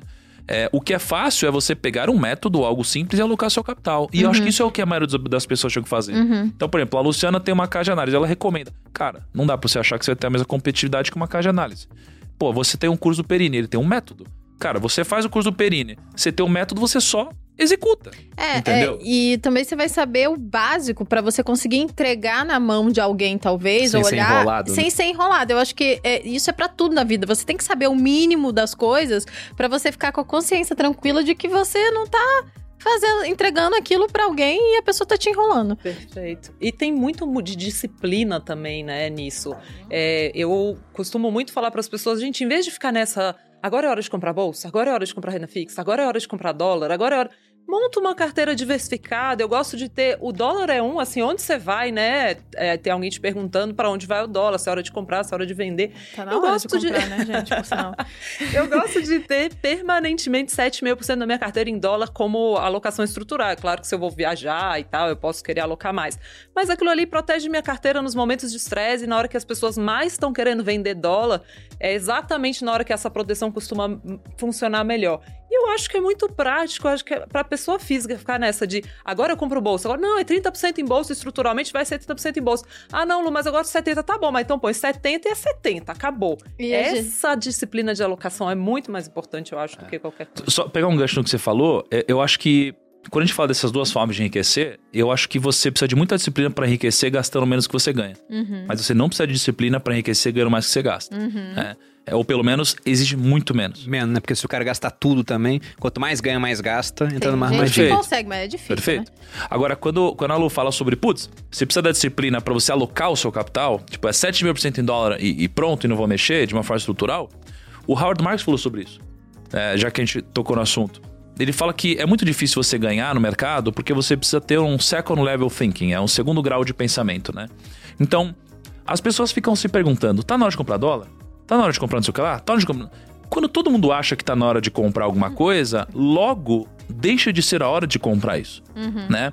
Então, quando a sua alocação de dólar, ela sobe muito, né? Geralmente todas as pessoas estão comprando isso daí. Logo, isso daqui significa que se todos estão comprando, talvez no preço já esteja embutido um pouco de otimismo demais. Logo, esse otimismo gerou a própria oportunidade de você se desalavancar um pouquinho em relação ao dólar.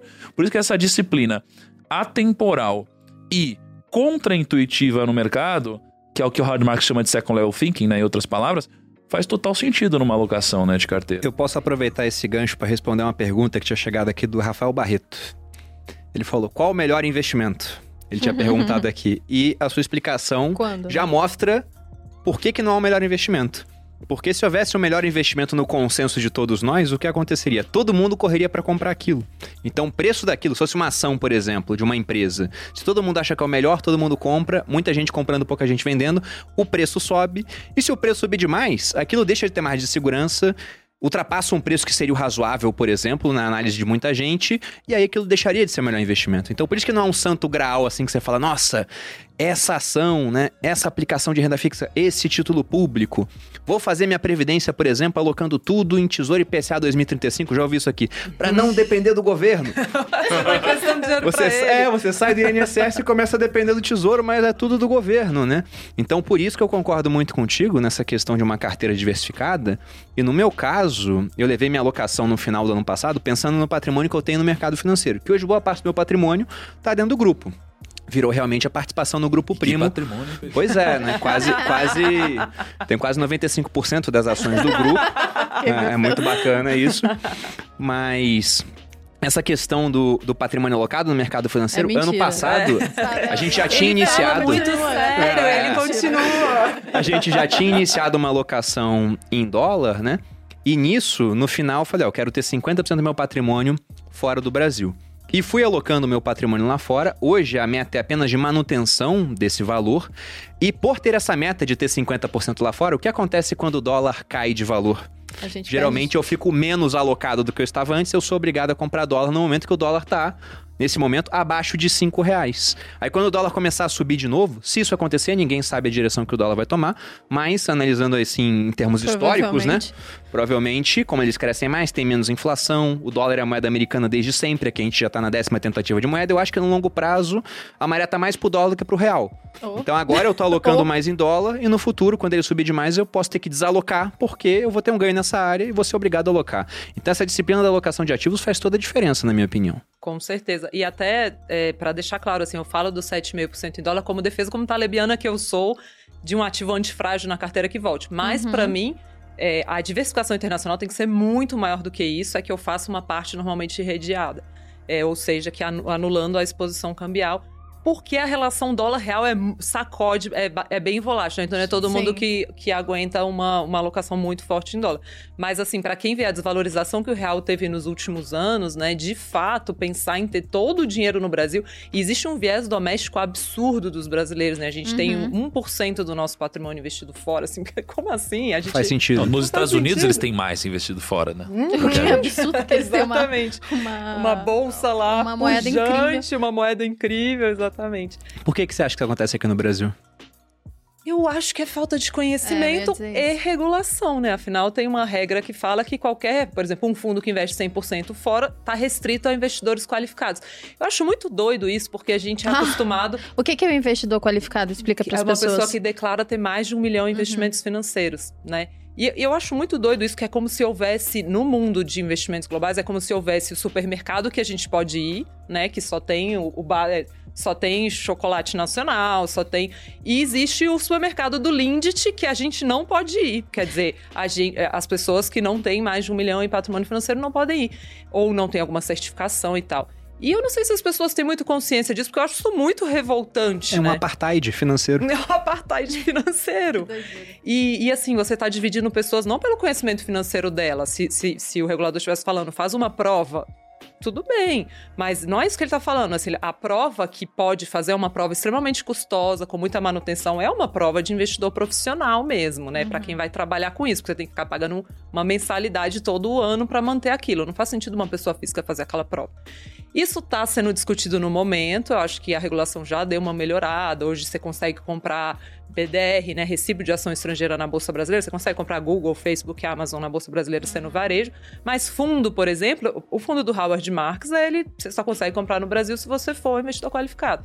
Então, é, eu acho que isso precisa mudar muito porque o limite da diversificação que a gente tem hoje é o limite regional, realmente. Não, não, é para é- todo mundo. E olha que coisa estranha, né? Por exemplo, a gente falou dessa, desse apartheid financeiro, onde o cara que é investidor qualificado tem acesso ao mundo que o investidor de varejo normalzinho, que não tem lá mais de um milhão no mercado financeiro, embora possa ter até mais conhecimento do que o cara que tem um Sim. milhão, não tem acesso. Só que esse cara que não pode dar o dinheiro na mão do Howard Marks, ele pode ficar fazendo operações com opções, ele pode fazer day trade, alavancado, utilizando o capital da corretora. Coisas que são muito mais arriscadas, Ele né? pode se enforcar com uma variedade de cordas, mas ele não pode dar a mão na. Na- é ultra não pode dar o dinheiro, aliás, na mão de um gestor experiente. Então é um negócio muito doido, não faz nenhum sentido. E uma coisa interessante. Eu falo de investimento internacional no viver de renda, e é, o interessante é que depois que a gente entra nessa parte do investimento internacional, é o assunto que domina a pauta. Porque eu fico perguntando, né, para as pessoas, faça esse exercício em casa, se você tem um filho pequeno. Chega no seu filho e fala: Filho, vamos virar sócio de empresas. Vê de que empresa ele quer virar sócio. Se ele vai falar: Não, quero, Quero Banco Inter. Petrobras, por favor. É, quero Petrobras, Braskem. Eu duvido muito. Ele vai falar: Pai, então quero ser sócio do Netflix. Claro, eu quero ser Disney. sócio da Disney, porque ele foi na Disney, achou o máximo, né? Ele vai falar esse tipo de empresa. Ou você pega até a própria rotina do brasileiro, pô. Você acorda, você pega o seu celular, que não é de uma marca nacional, provavelmente é Apple, Samsung, empresas lá de fora. Você abre o WhatsApp, você quer tirar uma dúvida, você procura no Google. Talvez um dos resultados te direcione para o YouTube, que é do Google. Quantas horas as pessoas passam em redes sociais, em Instagram, em Facebook, que são da mesma empresa, no Facebook. WhatsApp é do Facebook também. Então, a variedade de empresas americanas que você usa no seu dia é impressionante. Não só americanas, né? Empresas internacionais que são negociadas na bolsa americana. E tudo isso ficava num mundo que era restrito do, da maioria dos investidores aqui no Brasil. Agora, com o BDR, as pessoas têm acesso aqui. Só que também é fácil ter acesso lá fora. Sim, abrindo conta. Mas é, é- eu, acho que até é legal trazer aqui o próprio ETF também, né? Porque eu tô falando aqui de um grande mundo que as pessoas não podem acessar, mas tem uma, uma forma de você comprar a cestinha inteira da Bolsa Americana. é, por meio da Bolsa Brasileira, com 200, 300 reais, você já consegue comprar a cesta inteira das 500 ações mais negociadas nas bolsas americanas, que é o ETF de S&P, né? Talvez seja uma sopinha de letrinha aqui, mas é tão simples quanto você apertar um botão, já tem 5% de Apple, 3% de Já vem Facebook, mas já vem prontinho, é um prato feito, né? E isso você compra por meio do home broker, o mesmo lugar onde você compra ação, você compra a bolsa americana inteira por meio de um, uma siglinha no seu home broker, né? E é varejo. O, isso aqui mostra como o mundo ele, ele tem um conceito de inércia muito forte, né? Ligado ao dinheiro. Se você é rico, você vai ficar mais rico. Se você é pobre, você vai ficar mais pobre. Então, se você tem uma grana trabalhando pra você, não importa o que você faça, ela vai crescer cada vez mais rápido, né? Se você tem uma dívida contra você, cara, você vai perder cada vez mais rápido, porque o justo é muito grande. Aí quando você fala de investimentos, quanto mais rico você é, mais acesso a produtos melhores você tem. Quanto mais pobre você é, menos acesso a produtos bons você tem. Aí você pega o exemplo de influenciadores. Cara, eu nunca ganhei presentes como os que eu ganho hoje quando eu não tinha dinheiro. Hoje eu consigo comprar as coisas e eu ganho, Uhum. né? Então, assim, Eu no mundo. tanto assim, É, então, pessoal, eu tava eu queria registrar. Sacanagem. É, mandaram um videogame lá pra casa do Nick. Mandaram um videogame pra vocês? Não, mas Vocês não gostam, vocês não gostam de Mesma videogame. coisa na quarentena. O André gosta, é O isso André aí. gosta, então Luciano, falando. você não sabe a vergonha que a gente passou na quarentena, no início da quarentena, pedi pro Bruno comprar. Vou contar essa história que vocês não sabem. Pedi pro Bruno comprar uma bicicleta pra mim. Aí, Academias fechadas, é, né? É. fechado, a gente tava trancado dentro de casa, bem no início mesmo.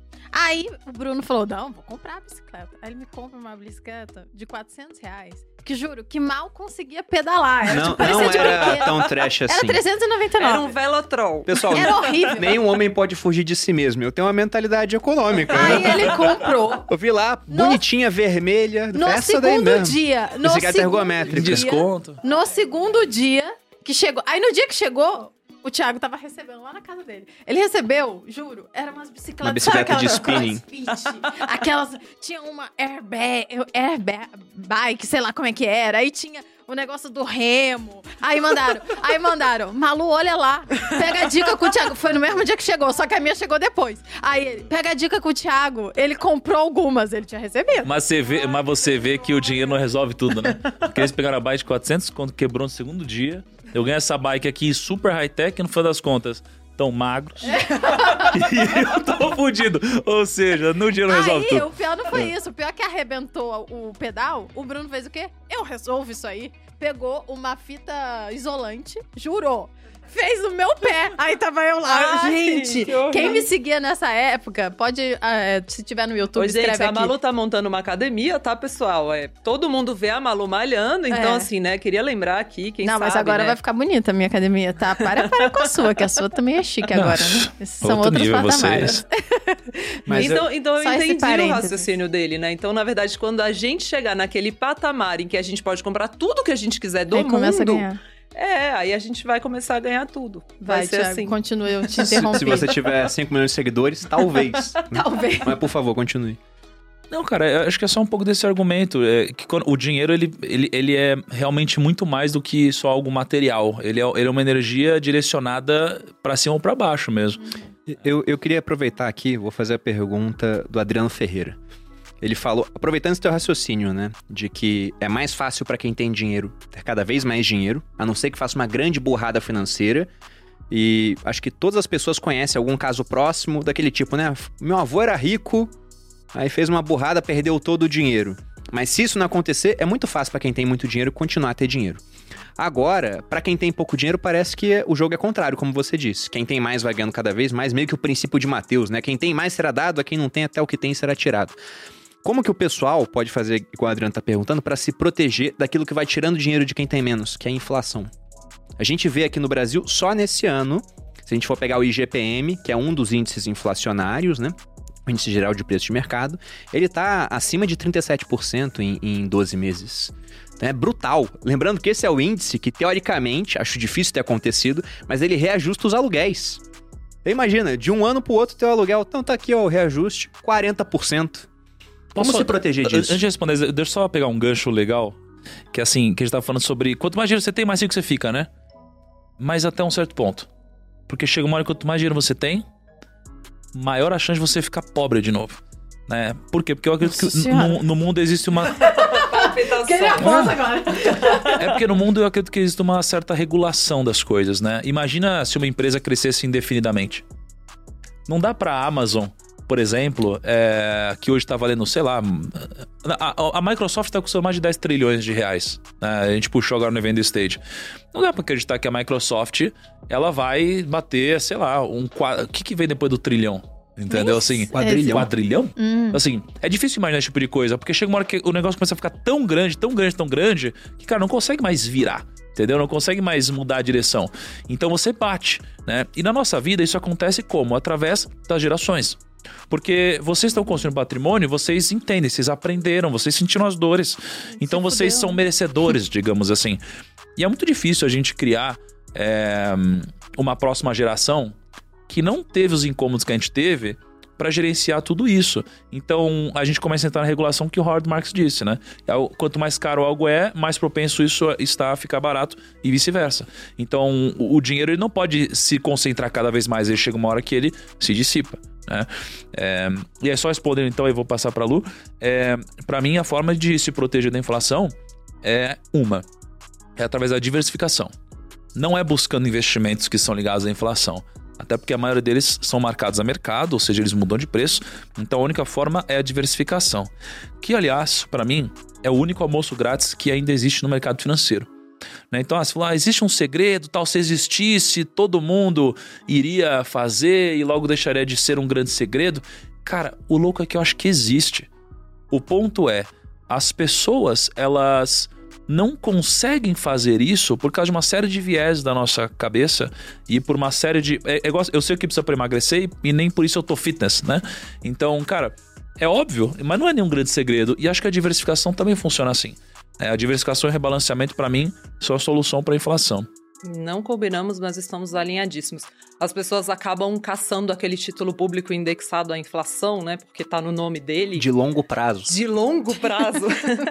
e aí ficam com aquela. Por quê? Porque tem o IPCA nele. Mas ele tem um outro pedacinho que sacode pra caramba e que, na verdade, o que move ele, que é muito sobre da expectativa sobre o governo pagar as dívidas e tudo mais, é muito mais volátil do que a parte de, da inflação em si, né? É, agora. Gosto muito da diversificação e uma coisa que as pessoas não percebem é que a bolsa, a bolsa brasileira, por exemplo, e em geral as bolsas do mundo, mas a brasileira em especial, ela é formada por líderes de mercado. Porque quem se lista na bolsa brasileira, em geral, é líder no seu mercado ou está entre os poucos líderes do seu mercado. E líderes de mercado têm poder de repasse de preço. Então, você ter uma parcela relevante da sua, é, do seu patrimônio em bolsa faz com que você esteja exposto a uma economia com capacidade de repasse de preços. Então, uma forma muito boa de você se proteger da inflação é você ter uma parte da sua, do seu patrimônio em bolsa. Bom, só, só, talvez explicando melhor para a audiência, por que essa questão do repasse de preços? Porque na bolsa você tem empresas. Empresas vendem produtos e serviços. Uhum. Se os preços começam a subir, o preço da matéria-prima para a empresa vai subir, só que ela tem como repassar parte da subida do preço para os consumidores.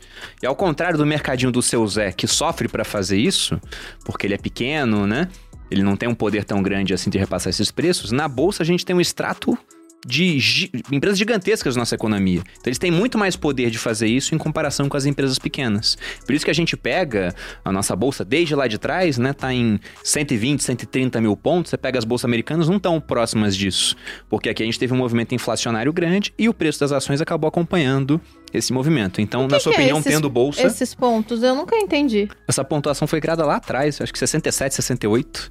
Não lembro agora. Mas era o investimento feito com 100 unidades monetárias da época, não lembro se era Cruzeiro, Cruzeiro Novo, a gente testou esse nome várias vezes, né?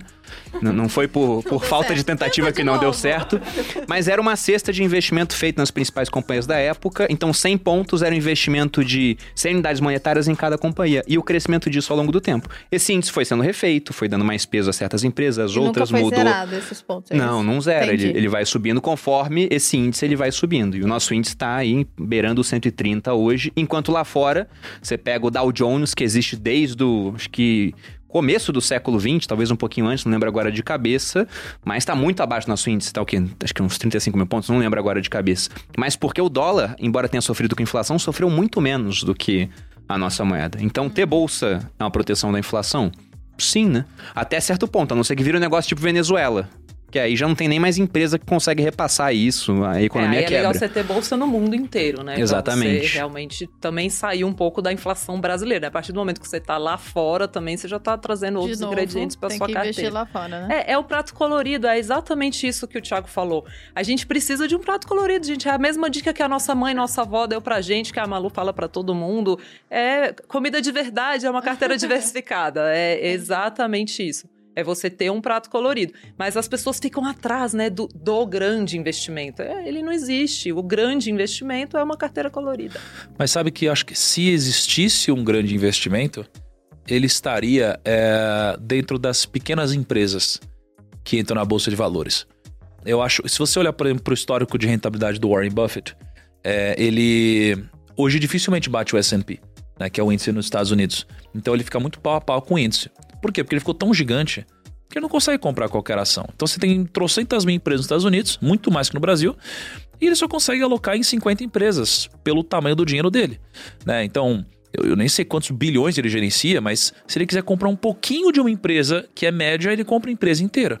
Então ele tem menos margem de negociação. Botou 500 milhões no Nubank agora, isso é nada, né? Isso, que Do- de do que ele dólares, tem. né? De dólares. Então, assim, ele não tem acesso mais a comprar empresas tão fora do radar assim. E olha só, a rentabilidade dele hoje virou a rentabilidade do mercado. Então, a única forma de você ter uma rentabilidade da do mercado é você fazer coisas diferentes do mercado. E as coisas diferentes são aquelas empresas que são menores, as que têm maior upside, né? Como elas são menores, tem maior upside. Junto disso, tem o maior risco também. Então, é, eu, como filosofia, eu, eu busco dentro da minha, da minha, é, é, do meu prato colorido, na parte que eu tenho de ações, eu busco sempre ter um pouco de empresas menores, né? Porque dali, usando a própria convexidade ao nosso favor, alguma vai ser uma grande tacada. Então a gente não precisa saber qual vai ser, mas alguma vai ser uma grande tacada. E, e- e- e eu tenho que ter a consciência que se uma funcionar, ou duas, cara, isso daqui é game changer pra gente. né? Então eu gosto muito disso. E aí no prato colorido, que eu gostei muito dessa, disso que a Lu falou agora, eu vou falar o tempo Também, todo. eu vou, vou citar as primeiras colorido. vezes ela, depois a ideia é minha.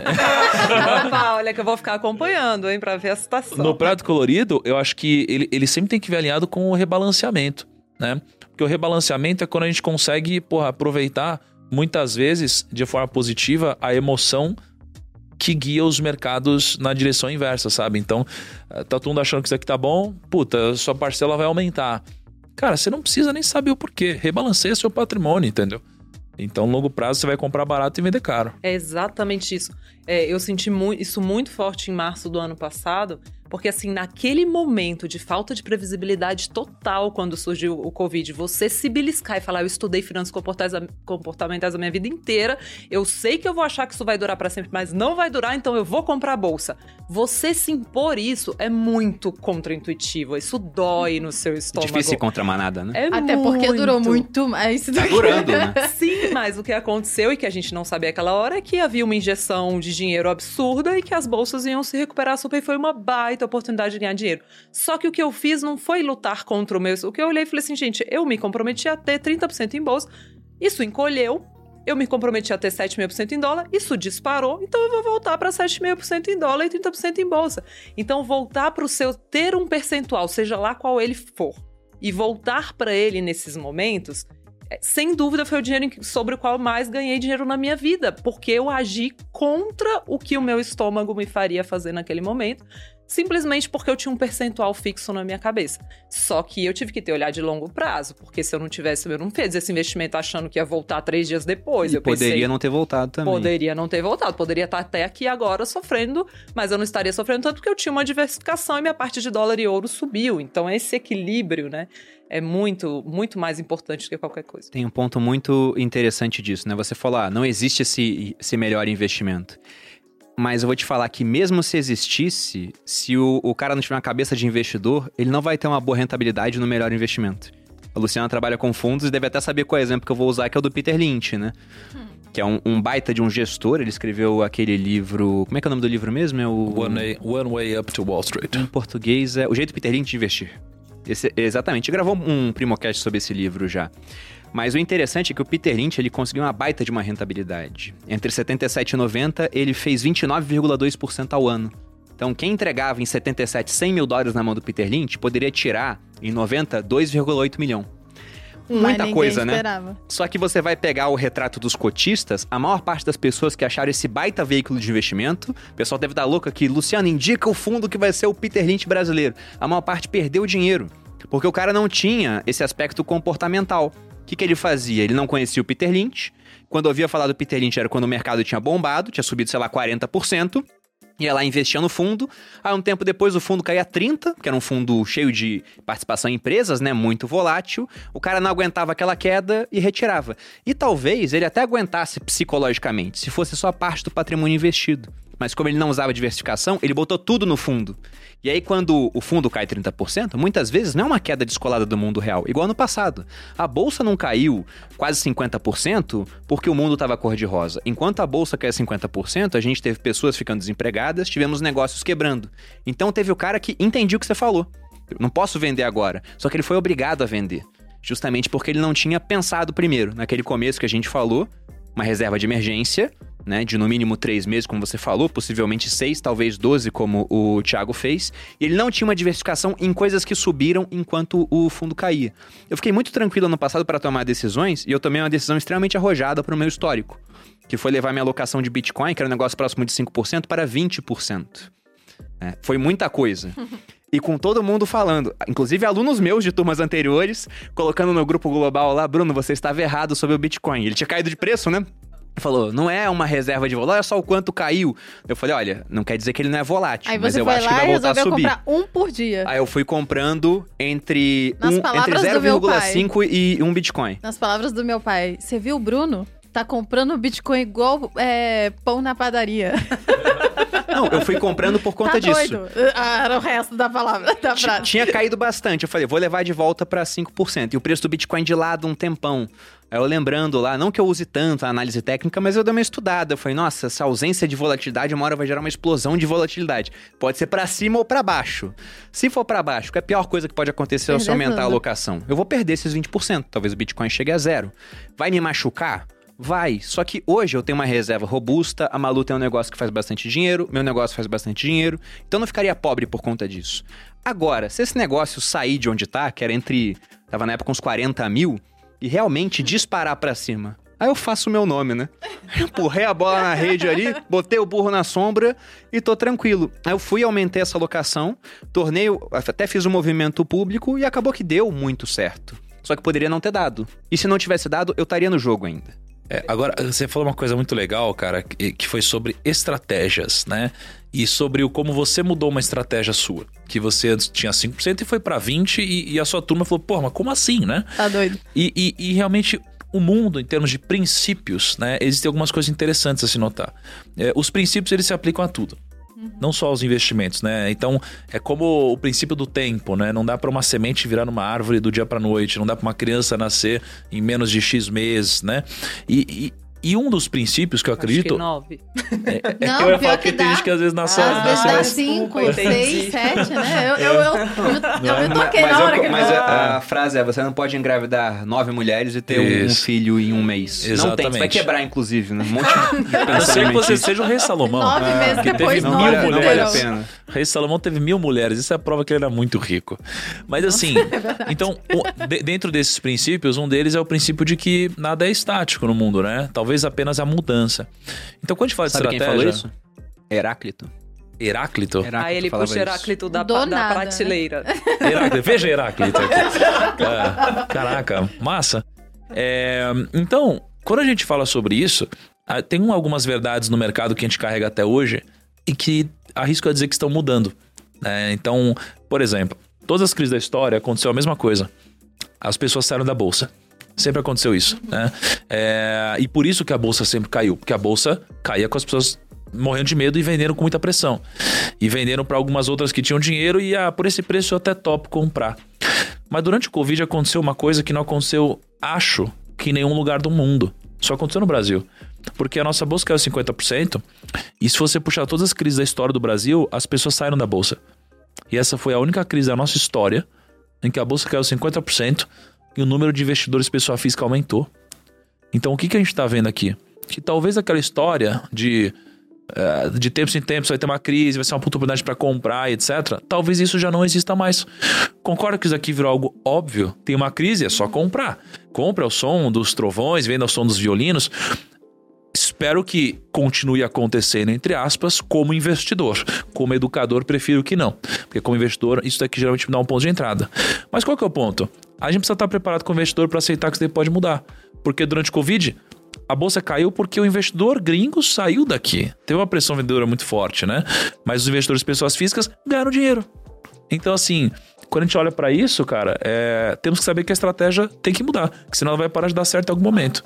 E tem um grande questionamento também se essas recuperações rápidas, que são motivadas por bancos centrais no mundo jogando dinheiro muito rápido nas economias e com muito volume, se ela é sustentável no longo prazo, né? Se eles sempre vão conseguir fazer isso de novo, se os juros já não estão baixos demais, que é esse questionamento de fato de se a recuperação seria tão rápido em crises futuras. A gente não sabe, né?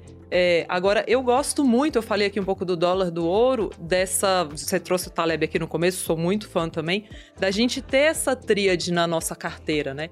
Dos investimentos que são robustos, que é como a reserva de emergência que a gente começou falando aqui, que assim, no choque ele não balança, é o título público e tudo mais, que até balançou um pouquinho na última crise, mas foi pouquinho é, você ter ali o frágil, porque o frágil, na hora que vem a crise, ele sofre, porém é onde você tem o maior potencial de retorno, mas você ter o antifrágil, que é o que ganha na crise, como aconteceu com o dólar e o ouro, pelo menos um pouquinho. Que aí você fica com essa, essa composição aí dos três e isso carregando sempre. As pessoas têm uma mania de querer desmontar o antifrágil na hora que tá tudo bem, desmontar o frágil na hora que tá tudo ruim. Não, deixa os três ali que te dá tranquilidade. Você só conseguiu fazer o que você fez com cripto porque você sabia que você tinha o robusto também na sua carteira, né? Então acho que a gente fazer isso. E sim, eu concordo que a gente tem que estar tá sempre preparado para mudar. Quando eu falo da minha alocação estrutural, uma coisa que é, é, eu tenho isso, mas eu posso mudar a qualquer momento. Se o juro cair mais, ou se o juro subir, talvez eu mude um pouco, mas tem que ter alguma algo a você seguir, né? E acho que para as pessoas normais que estão nos acompanhando, que não são necessariamente investidores profissionais, tem uma disciplina, uns percentuais e siga, né? Agora, deixa eu só falar uma coisa que o Nico falou lá atrás, que eu achei muito importante e a gente talvez não tenha reforçado tanto, que é a questão de. As pessoas têm esse fanatismo de ah, eu quero viver de renda um dia, eu quero um, o fetiche mesmo do viver de renda, e, as, e elas associam muito isso com parar de trabalhar.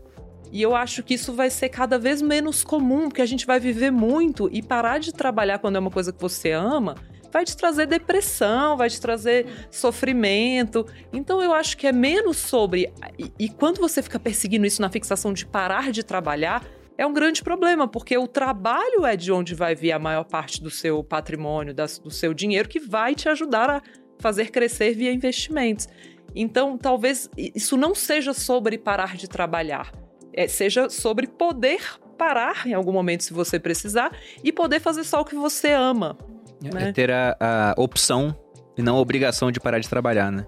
É, cara, eu acho que assim, enquanto você não atinge a liberdade financeira, você nunca vai saber se você de fato gosta do que você faz ou se você é um escravo da sua rotina, né?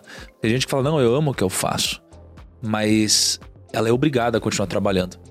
Se ela tivesse o que eu considero que foi talvez a minha maior conquista, que foi o botão do foda-se, talvez ela poderia dizer isso do fundo do coração. Mas enquanto ela não tem isso, talvez isso não passe de uma mentira que ela conta para ela mesma. Bom, eu queria saber de vocês.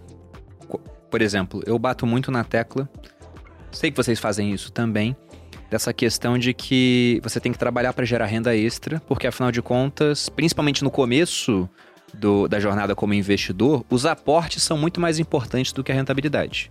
Se o cara começou a investir agora, ele vai lá, aplica mil reais por mês, por mais que ele consiga uma baita rentabilidade, né, superior à do Warren Buffett, por exemplo, aquele, eh, aquele índice histórico que ele batia, né?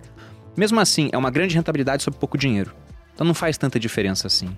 Já se ele consegue só acompanhar o mercado, sei lá, ele investe em um, um pega uma, uma carteira montada de bons gestores, ou compra ETFs, ou monta uma alocação, como você faz, Thiago, 25% fundos imobiliários, 25% Bolsa Nacional, Bolsa no exterior, né, 25% rates, esse tipo de coisa. Ele faz isso meio de maneira automática, mas ele vai colocando mais dinheiro. Como ele coloca mais dinheiro, ele tende a ter um acúmulo de patrimônio maior, mesmo que a rentabilidade dele seja menor do que daquele cara que está dedicando muito tempo ao mercado. O que, vocês acham que as pessoas poderiam focar para gerar renda extra? Toda renda extra é válida? Ou vocês acham que tem áreas onde é mais fácil fazer isso? Onde é escalável, tem equity? Cara, é, só quando a gente pega fora dos juros compostos, é, uma reflexão importante aqui é sobre o que é a parcela mais importante da forma dos juros compostos, né? Que você falou sobre aporte, cara, o aporte é mais importante do que a rentabilidade, especialmente no começo, né? Agora, quando a gente pega ela de uma forma geral, o mais importante é o tempo, né? Porque a forma de juros compostos vai ser lá o montante igual ao capital investido, né? Elevado a N, que é o tempo. É a única parcela que é a potência da fórmula, né? Então as pessoas têm que ter em mente que o mais importante é o tempo. Quanto mais cedo, melhor, de fato. E aí, quando você fala de gerar renda extra, eu acredito que a renda extra ela só faz sentido até um determinado momento da sua vida, né? Porque a renda extra, eu, eu sou da seguinte é, opinião, é, pô, você tem que ter plano A só nos negócios, porque senão você nunca vai construir um grande negócio ou fazer muito dinheiro de fato. É, a não ser que você esteja no começo e precise sobreviver, né? Porque não adianta você, é, pelo menos eu não, não acredito nisso. É, você gerando renda extra, não é esse dinheiro investido hoje que vai te enriquecer lá na frente. Não vai. É, para mim, a renda extra faz sentido para às vezes você investir em algo que possa escalar os seus ganhos, né? Porque esses 200, 300 reais a mais por mês não é o que vai te enriquecer na frente. Isso não faz sentido, só no papel. Agora, renda extra, o que, que é fácil de gerar? Eu tive uma história minha, né, com renda extra. Eu, eu fui barman, né? Então eu, eu ganhava um dinheiro trabalhando de noite e foi muito divertido, assim. Eu ganhava de 80 a 150 reais por noite. Qualquer um pode ser barman. Talvez você não seja aquele barman estiloso, chique, jogando garrafas, mas você, você pode. tipo o filme do Tom Cruise lá, o, o antigão. cara, eu, era, eu tinha uma época que eu era bonitão, cara. Eu ia jogar umas garrafinhas. não tanto, mas. É... Mas assim, você pode no você mínimo ser um barman. Drinks, então? Faz Eu faço drink. Você eu faz... fazia, hoje eu. Melhor que ter alguém na Melhor festa pra fazer. Faça, né? é, já não vale a hora. Mas Cara, é, no mínimo você pode ser um cara que vai. Ou, ou, uma moça que vai ser aquela pessoa de festa open bar, sabe? Que abre a latinha e você vai ganhar uma grana por noite. Porra, se você trabalhar três vezes por semana, você já vai fazer aqui mais de mil reais por mês. Entendeu? Fui garçom também, ganhei uma grana fazendo isso. Uh, hoje tem muita renda extra para você fazer. E aí tem a galera do digital, que pode, como renda extra, fazer cada serviço que pode acabar uh, te fazendo aprender no processo até que você possa transformar esse conhecimento em muito mais dinheiro pra você lá na frente, vire seu plano A. Foi o nosso caso. Sim. O Malu começou na internet, eu tinha minha renda como militar, ela, não, que- ela fez ciência soviética na faculdade, né? Amor, para. É ciência política, mas só no, no espectro da esquerda. Ela fez... Sabia, Luciano? Eu sou formada em Não ciência política. sabia. Aí como ela não queria trabalhar no PC do B, né? ela falou, vou, é vou, vou ter que fazer outra coisa. A gente olhou franquia na época. Eu pensei, bom, a gente já tem um certo capital, vamos olhar umas franquias. Só que o capital que a gente tinha não era suficiente para abrir a franquia que a gente pensou que era um bom negócio. Eu teria que pegar ainda emprestado. E é um problema, né? Vai começar um negócio tendo dívida. Sendo que abrir um negócio no Rio de Janeiro em 2015 e 16. Bem na, na época da merda, assim. É, tava. Talvez, se se tivesse aberto o negócio, a gente estaria no Rio até hoje. E com a pandemia, o negócio teria sido fechado, porque era em shopping que eu queria abrir. Então foi uma decisão muito sábia não ter aberto o negócio, até porque a gente não tinha todo o capital. E quando a gente viu isso, falou: bom, franquia não dá agora, pelo menos aquela que a gente queria. E eu já tinha o meu site que a Malu tinha feito, que gerava renda extra, gerava uns mil reais por mês, o que deu uma certa acelerada no processo. E até por conta do site eu descobri o que era Bitcoin. Então foi o aprendizado que você falou. E isso acabou mudando, de certa maneira, a minha vida. A gente decidiu abrir um site pra Malu. Começou como um site pra gerar renda extra, do site ela foi pra rede social. Rede social criou perfil no, no Instagram, no E YouTube. agora eu estou no jogo do equity. E agora Sabia estamos aqui. né? E agora estamos aqui, né? Não, mas eu, eu abri um sex shop, né? Claro, Que sabemos. Está no jogo do Não, a gente já mandou um massageador de próstata pro Thiago de presente. Mentira, mas na Muito próxima... bom, aliás. Inclusive tem, tem um cupom.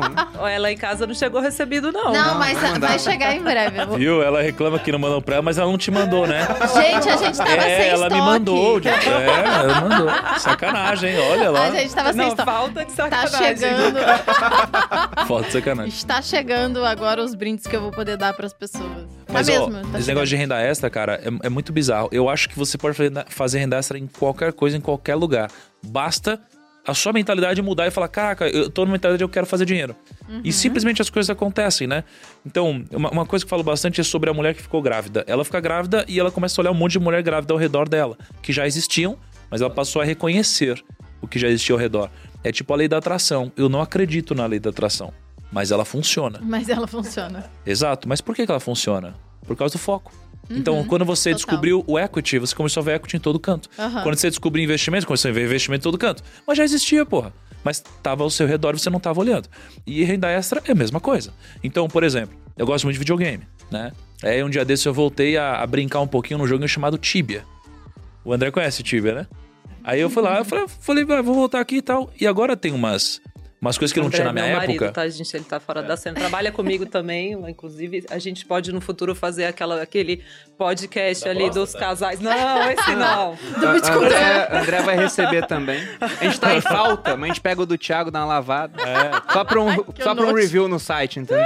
Mas por favor, continue, Luciano. Mentira, não, gente. dos não casais que reutilizo. trabalham juntos, né? A gente tem Podemos. muito a acrescentar Pô, vocês sobre aquele cortaram o negócio do Tibia que eu ia falar, cara. Por favor. Fala, fala, fala. Os cara, é que os caras cagam pra videogame. Aqui videogame é legal, cara. Não, não, fala. Não, mas você falou negócio da mais um renda extra. videogame, mas então, sobre a previdência. Não, cara, é que vocês ficam zoando. No Tibia, cara, é, hoje você pode comprar com dinheiro real algumas coisas do jogo, né? E tem uma galera do Tibia, uns molequinho, novinho, jogando Tibia, e eles fazem dinheiro com o bonequinho deles. E eles vendem esse dinheiro pra pessoas como eu, que tem Velho. dinheiro real, velho. Ele- tipo, eles treinam o boneco e vendem pra você? Aí aí eles fazem dinheiro com o boneco e vendem o dinheiro pra mim. Né? Só que ah, eles pra vendem mim. o dinheiro do jogo pra você? É, só que assim, porra, o cara fica, sei lá. É, Tipo, comprar 30 vida, é isso? É que a gente Não não, é, não é entende tipo, nada. tipo, é tipo comprar Nada. item, sei lá. Ah, Imagina, tá. o cara passa 30 dias jogando isso daqui 12 horas por dia. Chega eu que trabalho e Não então eu tem falo, esse tempo. Peraí, eu vou abrir mão de um minuto do que eu receberia no meu trabalho pra comprar. um mês. Eu falo, pô, vou fazer aqui e vou me divertir mais. E- Só que essa grana Como é uma é, o grana nome boa. daquele, daquele negócio do, do The Sims? Clap, Clapalcios. Clapalcios. Você usa o Clapalcios na vida, Clapalcios. na vida é real. o código do... É Não, que é era que- você ficar rico. Ah, era um macete. eu só sei o do Age of. Empires, era How do you turn this on, Conheço né? o Sonic, essas coisas. É. né? Mas enfim, só, só o que eu queria dizer que é uma renda extra pra um cara que pode jogar computador garoto. em casa. E os, os caras estão fazendo 10, 15, 20 mil reais, cara. 10, 15, 20 É, mil. jogando computa jogando um Com joguinho, o hobby pô. deles. E que eu jogava pra cacete quando era mais E com novo. a mãe dele falando Sabe? assim: esse meu filho não vai pra lugar É nenhum, bizarro, passa o dia cara. inteiro O trancado irmão no da Malu adora videogame. Videogame, né? E tá ganhando Tá dinheiro com ganhando isso? dinheiro de nada. Deve estar gastando. É porque às vezes não tá com a cabeça, só com é uma viradinha, tipo, como que faz pra ganhar dinheiro com isso, sabe? Olha que interessante, com videogame. Vou mandar ele jogar Tibia. Mas Não sua, faz sua isso, opinião sobre essa vai questão acabar, de cara. renda extra? Então, olha, lá atrás eu cheguei. Eu acho que tem muito a ver com você procurar algo que você é bom e que não vai te tirar foco, né?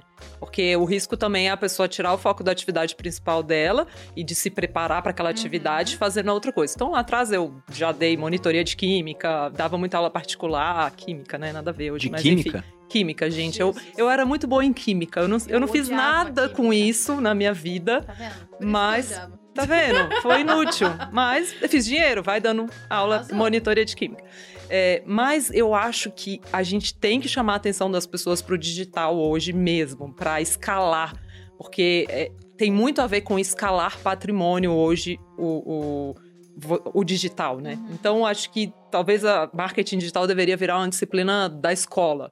Tá. É, Mas é o professor que não usa, vai dar aula do marketing digital? é complicado. Ah, mas você quer uma coisa diferente? Na escola, todo mundo que ensina não usa nada do que eles aprenderam? É verdade, é, é verdade. Pô, óbvio, eu não tô sendo extremista. O professor de matemática Fui- fui um sabe pouco- matemática, né? Fui um pouco extremista aqui. Foi. Mas é. Tá, mas um professor de matemática, ele usa logaritmo na vida dele pra ganhar dinheiro? Fora ensinar? Mas ele sabe fazer o negócio, pô. Sim, ele sabe. Mas, cara, você pega o, sei lá, o- física, ele não usa na vida dele nada disso. Sabe? Você pega a química, também não usa nada disso. Agora, marketing digital, pô, se você tá pegando alguém que usa na vida marketing digital, ele pode ensinar. Não, mas então, é que não precisa ser na escola, na minha opinião. Porque eu acho que a escola vai ser disruptada. A gente tá fazendo isso já. Tomara. Porque as pessoas estão aprendendo pela internet. Se depender do Mac, o Brasil vai afundar. Se você perguntar pra mim, ah, vai depender do Mac a evolução das pessoas. Então investe tudo nos Estados Unidos. Porque eu não acredito que a educação dada pelo Estado, ela realmente vai fazer o, o brasileiro estar pronto pra essa virada que vai acontecer, até no mercado de trabalho, pô. Sim. Meu irmão agora, por exemplo, perguntei pra ele, você quer fazer o que da vida? Ele falou, não sei. Daí eu falei, pior que não tem nem como eu falar pra ele, ah, faz direito. Como é que vai estar o mercado de advogados? Você até usou um dado interessante na nossa reunião hoje, se quiser repetir pras pessoas. É que eu tava falando que. eh, Você quer o contexto todo ou só os Não, advogados? só, só Ah, o dado. Pô, a gente tem qu- quase 3 milhões de advogados, 2 para 3 milhões de advogados e, no Brasil, e você tem 1 milhão quase de advogados estudando hoje. Ou seja, daqui a pouco você vai ter 1 milhão de novos advogados. Pois é, então, olha como esse mercado já tem muita gente, tá chegando cada vez mais gente. Eu vou falar pro meu irmão, faz isso. Não quer dizer que ele não pode se destacar, mas é muita gente lá dentro. E de repente vai ter um advogado se destacando porque o cara é muito bom na parte digital. Então eu falei pra ele, olha, vou fazer o seguinte, vamos te pagar um curso nesse universo digital. Botei ele pra aprender a mexer com tráfego pago. Né? E falei, se não der certo, você aprendeu alguma coisa. Se der certo, talvez com 18 anos, ele tem 14 hoje, já com 4 anos de prática, e é muito Peraí, fácil pra ele ter prática. O Bruno colocou o irmão dele de 14 anos pra cuidar do tráfego pago da Malu. Não, Já- eu falei, o meu isso. não, o meu não. Começou com a, com a minha irmã. Mas, mas eu vejo isso até pela minha irmã, por exemplo. Ela é advogada. Foi um Não, ótimo mas a exemplo no final das é, A contas. gente pagou pra ele estudar, pra vai que ele faz, É. vai que dá alguma coisa. É um curso entendeu? técnico que não tem Mas você diploma. já fez ele assinar um contrato pegando pra parte das, das, das participações, ou não? Não, nem, nem precisa, nem, nem precisa. Não, cara, que assim, hoje o Brasil ele é o terceiro país com mais advogados em números, só perde para os Estados Unidos e Índia. E a gente tem hoje 853 mil estudantes em 1.172 cursos aqui, é, se preparando. Pois Esse é, eu o não vou, vou falar que esse mercado tá saturado. Né? Não, não acredito nisso. Até porque se tem tanto advogado assim, deve ter algum dinheiro nessa área. Porque as leis no Brasil são bizarras. Pois é, a ge- a gente tem uma hipernomia muito grande aqui. Mas a questão central, no final das contas, é, falei pro meu irmão, faz esse, esse negócio aqui, é um curso barato, tá aprendendo tráfego lá com o Pedro Sobral. Se não der certo, você aprender uma coisa nova. Se der Pedro certo, talvez seja uma, aparece. uma nova profissão que ele vai ter. E com a minha irmã foi a mesma coisa. Ela é advogada de formação, ela tava esperando para ser chamada para um concurso público. Agora eu tenho capital, falei: "Priscila, vem para cá". Ela já trabalhava com leilão de imóvel. Enquanto você não é chamada por concurso, vamos arrematar uns imóveis junto comigo. Ela começou a arrematar, eu falei: "Prepara, porque as pessoas vão querer A saber como é que você faz isso". Foi a Malu que teve a Ah, ideia. Malu, Só- você não quer dar umas ideias aí é, também? Não, mas ela dá, um- dá, um- dá umas boas ideias. Eu falei, prepara pra ensinar, porque as pessoas vão querer saber como é que faz. Você falou, mas eu não tenho nem perfil no Instagram, não sei o que, não uso pra isso. Não deu outra. A gente foi rematando alguns imóveis, todo mundo falando, ah, fala pra Priscila ensinar. Ela lançou um curso, sem muita pretensão. Eu já é sabia que ia vender mercado hoje em dia. de leilão, tá crescendo bastante. E aí ela começou a fazer o curso. Acabou que ela, ela nunca foi chamada pelo concurso, mas se fosse chamada, ela não iria. Porque não precisa mais, porque o que ela começou a fazer como renda extra junto com a gente, virou a ocupação principal dela. E ela chegou no primeiro milhão, pergunta se ela tá investindo em um monte de coisa. Ela falou outro dia pra mim, comprei Bitcoin. Eu falei, pô, legal, né? Tá ganhando caiu, dinheiro. tadinho. Não, caiu. Mas eu falei, quanto é que você comprou em Bitcoin? 5 mil. Eu falei, pô, tira o escorpião do bolso, né? Tá todo o dinheiro parado lá em renda fixa esperando pra arrematar imóvel e começa a alocar de maneira diferente seu dinheiro. Mas ela chegou no milhão sem estar investindo praticamente nada. Por quê? Porque tudo começou com essa parte de extra. Agora ela é obrigada a começar a investir pra proteger e aumentar esse patrimônio. Mas pra ela, como ela tem agora uma hora muito cara, vai compensar muito mais ela usar, por exemplo, fundos e seguir recomendações de uma casa de análise do que ela se especializar de fato nos investimentos. o nome dela é Priscila? Priscila. Priscila, assina a seleção de fundos. Mas A gente conversa. é, cada mágico acredita na sua mágica, né? Então ela já quer o quê? Investir em Imóveis. Imóveis. Mas, cara, é- eu acho que é muito acertado isso que ela falou, porque no começo da nossa conversa, a gente tava falando sobre o tempo, né? De que, porra, é, as pessoas querem gastar hoje não pensam no futuro. Faz muito sentido você sacrificar o presente. E, e, para mim não é válida a justificativa de que nem sei se estarei vivo amanhã, porque estatisticamente você estará. Você vai estar, né? É, então, quando a gente fala de negócios né, e de equity, digamos assim, por que, que eu prefiro empresas que não pagam dividendos? Porque as empresas que não pagam dividendos, elas vão reinvestir nelas mesmas.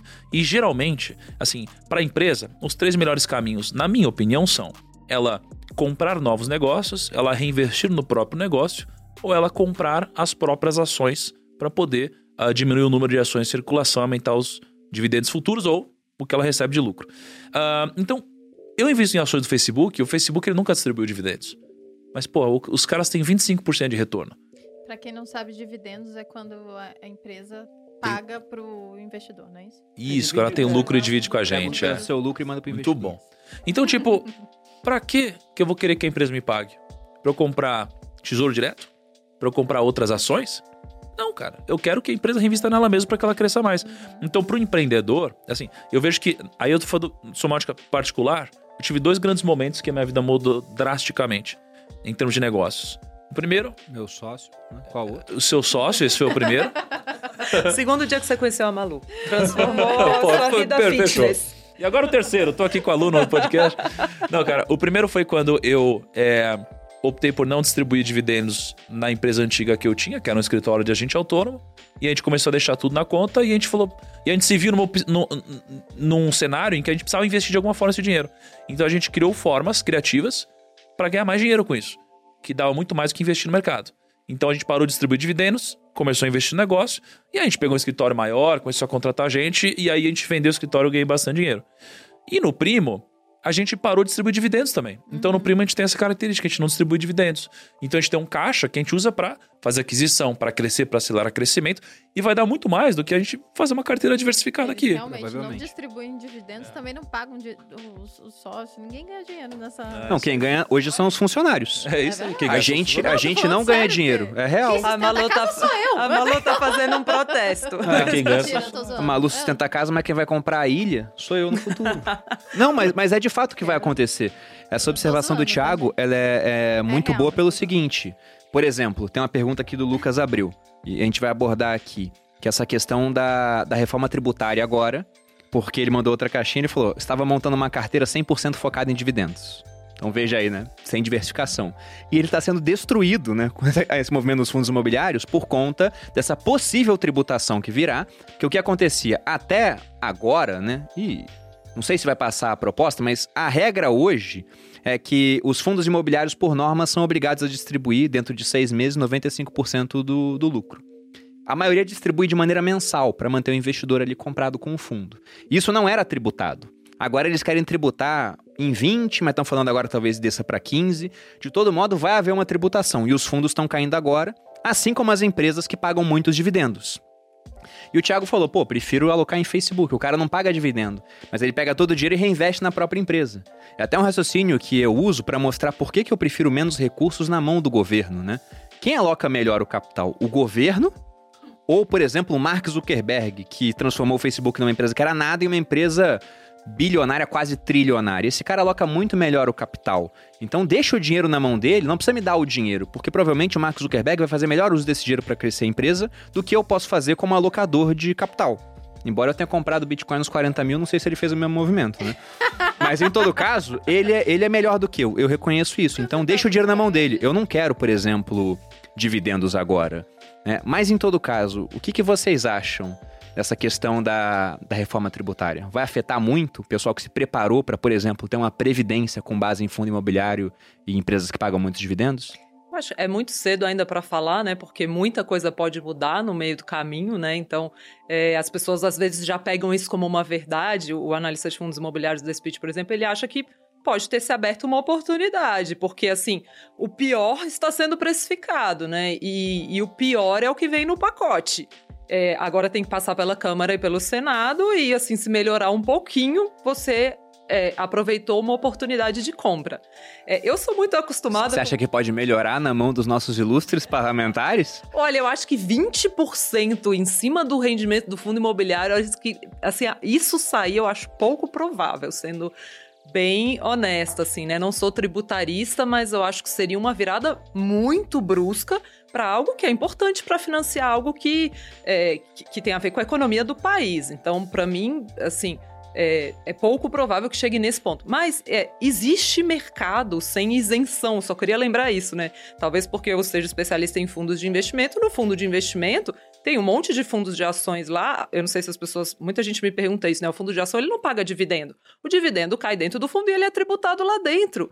E nem por isso os fundos estão deixando de dar dinheiro há muito, muito, muito tempo. Então não é que isso destruiu o mercado financeiro caso venha mercado vai se adaptar, vai vir uma primeira queda ali, claro, para arcar com essa.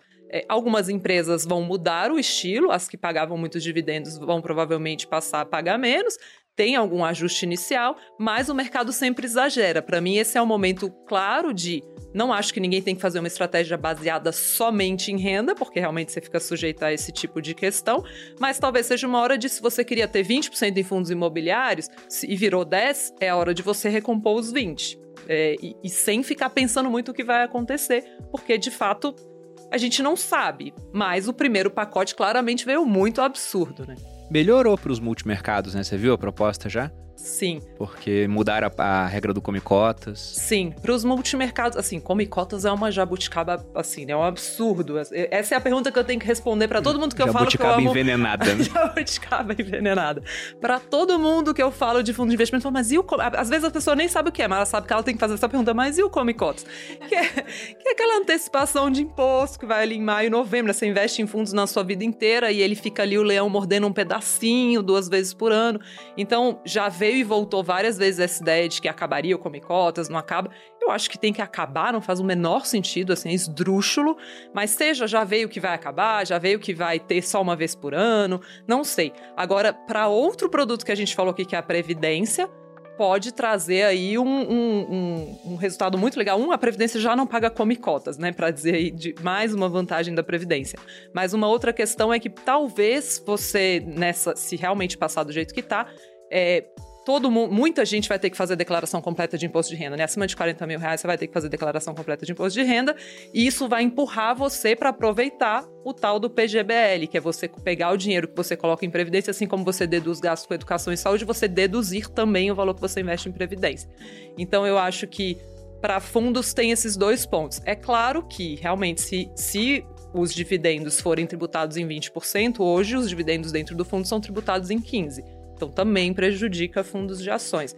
Mas para multimercados caiu come cotas e para previdência o PGBL, para mim viram grandes estrelas aí. Tem até um ponto sobre previdência que vale comentar. Por exemplo, eu tenho previdência privada. A Malu tem também. Uhum. A minha é no fundo verde. É, e esse é um dos fundos mais badalados do mercado, né? O Stuberg é tido como um gênio, um gestor da, da Verde. né? Vive fechado. Vive fechado. É, o é difícil, Previdência tá fechado. É difícil alocar. E quando eu fiz a Previdência foi lá atrás, foi em 2015. 2015 ou 2016, não lembro agora. Logo quando eles lançaram a Previdência deles, se eu não me engano. Mas a minha foi não é A sua recente. não tá nele, tá em outro fundo. Ah, tá. Mas essa questão de eu ter colocado dinheiro no verde, se comparar a performance do verde é, o fundo multimercado, com a previdência do verde, a previdência do verde rende mais do que o fundo verde. É, tem uma questão aí que é o, o produto de previdência não é gerido pelo Luiz Stolberg. Ele Sim. é gerido pelo Luiz Parreiras, né? Que é o braço direito do Luiz Stolberg. Mas tem, é um. tem a grife verde. Tem a, é, exato, tem vários verdes, né? Eu fiz uma vez uma newsletter que era os 50 tons de verde, né? Porque tem um monte de verdes, mas é muito bom o verde previdência, eu concordo. É, e tem o verde 60 do Luiz Stolberg, que abre raramente, que tem o 60 no nome. Que também eu passei muito tempo estudando fundo sem conseguir investir, consegui investir nele no começo desse ano, eu acho, fim do ano passado. É que também é legal as pessoas ficarem de olho. Mas foi legal você falar de previdência, você falou do verde previdência, que é um que tá fechado. É, ma- mas sabe qual é o outro ponto que eu ia falar, só pra você concluir essa ideia? O, o multimercado da Verde sofre a ação do Come Cotas. Então, todo final de maio e novembro, ele sofre um recolhimento lá de 15% do lucro. O da Previdência não sofre a ação do Come Cotas. Mas na performance comparada, eles não mostram o efeito do Come Cotas e a Previdência já ganha do verde. Se fossem colocar o Come Cotas na conta, então, vamos supor que eu fique 10 anos investido na Previdência. São 10 anos sem cobrança de imposto, só vou pagar lá no final.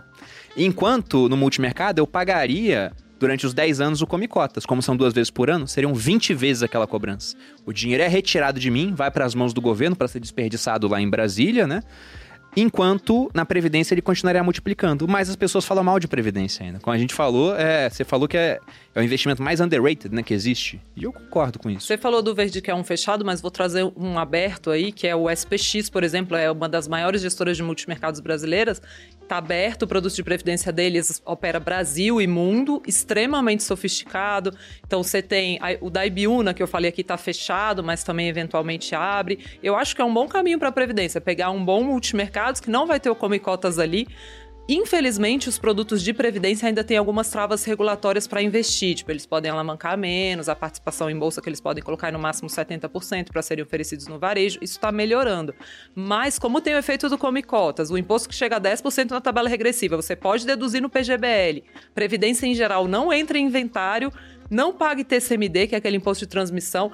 É assim, uma bomba de benesses tributárias que fazem muita diferença. E quando você associa isso a um bom produto, como você fez, eu também tenho Previdência na Verde. Tenho uma carteira completa, mas tenho verde também. É, na Verde, ou se você coloca num SPX, se você coloca num Ibiúna. Eu gosto de montar um triozinho. Pega um bom fundo de crédito Previdência, um bom fundo multimercados Previdência, um bom fundo de ações Previdência.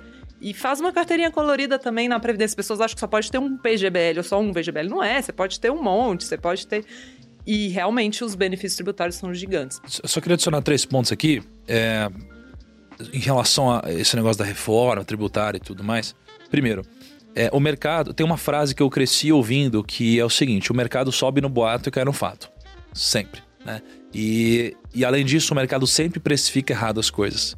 Então, o Howard Marks ele disse que o mercado ele é um pêndulo, né? Na média existe uma rentabilidade, mas ele sempre está em algum dos extremos. E é por isso que sempre gera-se uma oportunidade quando tem algum movimento grande, como essas notícias que estão saindo. Né? Então, pode realmente, como os analistas da Speed falaram, pô, gerar uma oportunidade pelo fato de ser algo tão assustador que, mesmo sendo ruim, pô, calma, será que é tão ruim assim? A gente não sabe o que vai sair ainda. Então, eles estão precificando um risco, mas será que é um risco maior do que o, o, o que a gente está correndo de fato? Porque o pânico gera isso. E o terceiro ponto, isso daqui não vai pegar os ultra ricos, essa é a realidade. Isso, é, é, isso daqui vai pegar os menos ricos, entendeu? Pra, de alguma forma, distribuir pros mais pobres, né? Os ultra ricos, eles não estão com dinheiro aqui, cara. Não faz nenhum sentido. Ou então, ah, vai fazer isso? Tá bom, vou tirar meu dinheiro do Brasil. Vou botar lá nas Ilhas Caimã, vou botar em outro lugar. A estrutura tributária é outra, eles vão fazer outra coisa, né? Então, assim, é, isso é uma utopia, né? Achar que de fato a gente tá tirando dos ultra ricos. Não, cara, porque é, você mesmo postou uma vez no seu Instagram uma notícia de que eles mudaram, eu acho que foi a, a- taxa de herança, não sei de qual país que foi, e tiraram de lá e come, os ricos e começaram a mandar para outro país. Você lembra qual que foi? Ah, eu comento bastante disso, mas a última vez que eu comentei de algo assim foi na Argentina. O pessoal criou um imposto sobre grandes fortunas, aí tinha essa manchete, eu botei a manchete seguinte, né? Ricos fogem da Argentina pro Uruguai. E O Uruguai Perfeito. baixou o imposto. É, é e é só atravessar o rio, é o mesmo idioma, o churrasco é quase igual, é a mesma coisa. E é por isso que as pessoas- Dizem que é melhor. Uruguai é melhor. Ai, não É sei por se a gente pode Brasil- falar, os argentinos vão ficar bravos com a gente, mas o Uruguai é bem bom. Não, é por isso que o Brasil precisa tomar cuidado com esse tipo de coisa, porque se, se ele fizer um movimento que realmente seja muito agressivo, cara, isso pode acontecer. Mas vocês comprariam fundo imobiliário nessa queda para readequar as carteiras? Com certeza. Porra, eu compro imóveis. Por que, que eu não vou comprar fundo imobiliário? É, eu só acho que fundo imobiliário é um veículo muito mais simples e melhor para fazer isso. E, e, e, esse tipo de, de queda que está acontecendo já é um pouco dessa resposta é, de uma adequação de tributação. Então, cara, eu combinei, assim, desde. Assim, quando você olha para os judeus, tem a Talmud, que é a tradição oral dos judeus. Então, é, quando você falou o número 3, eu pensei que você ia falar de algo próximo disso. Que a da Talmud. Vez pô, eu melhoro a minha referência de três. é que assim, um dos portfólios mais bem sucedidos da história e que se provou no tempo, passou pelo efeito Lind e tal, é o construído pelos judeus. E a Talmud diz que você precisa ter um terço em terras, um terço em negócios e um terço em cash.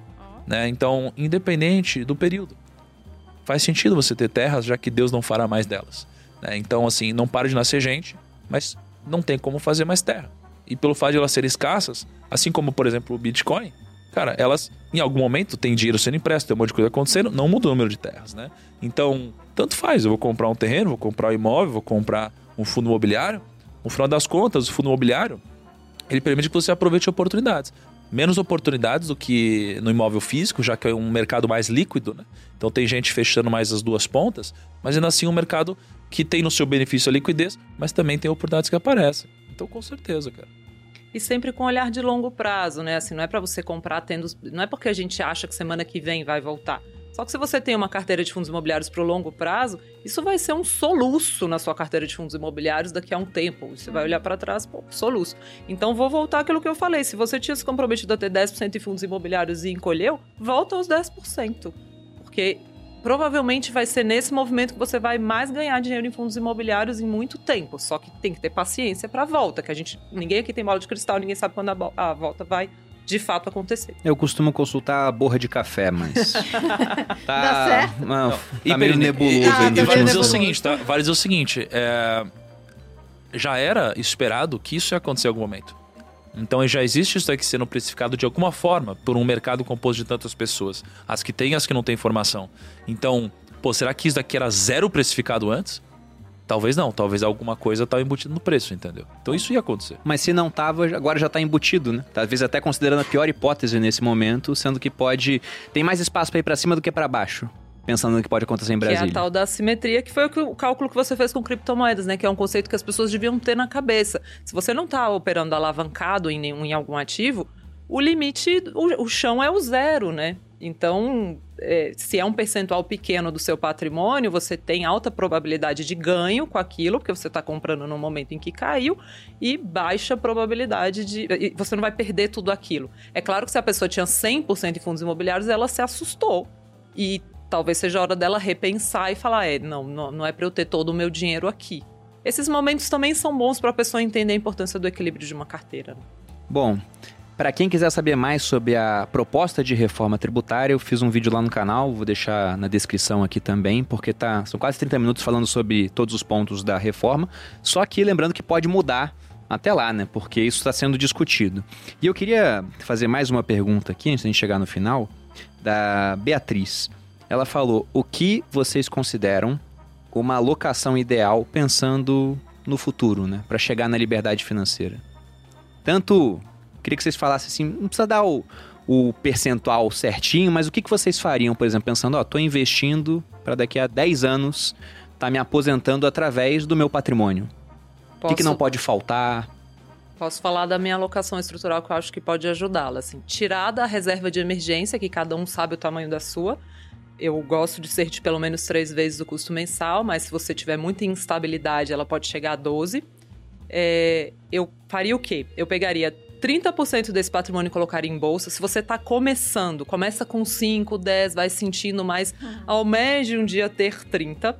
É, deixaria ali uns 40% no. Eu gosto muito dos fundos multimercados, eu vou falar de uma carteira de fundos de investimento, tá? Porque é a minha especialidade.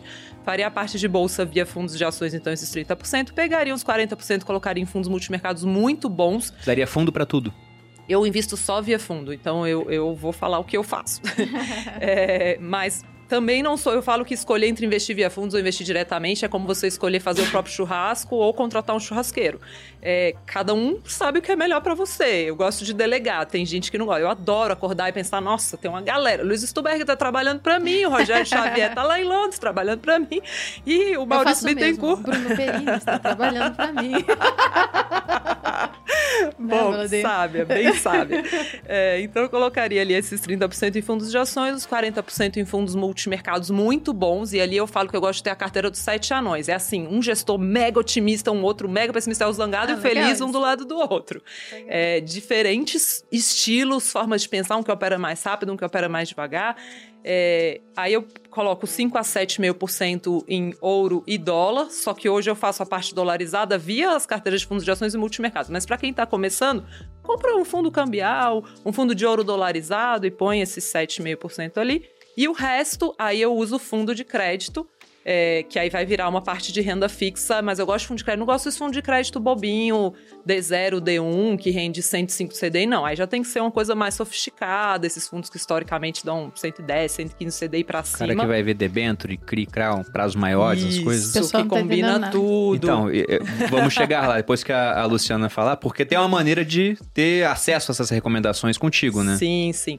É, a Speech, né, eu acho que não cheguei a explicar aqui, mas ela é uma... Speech é casa em grego.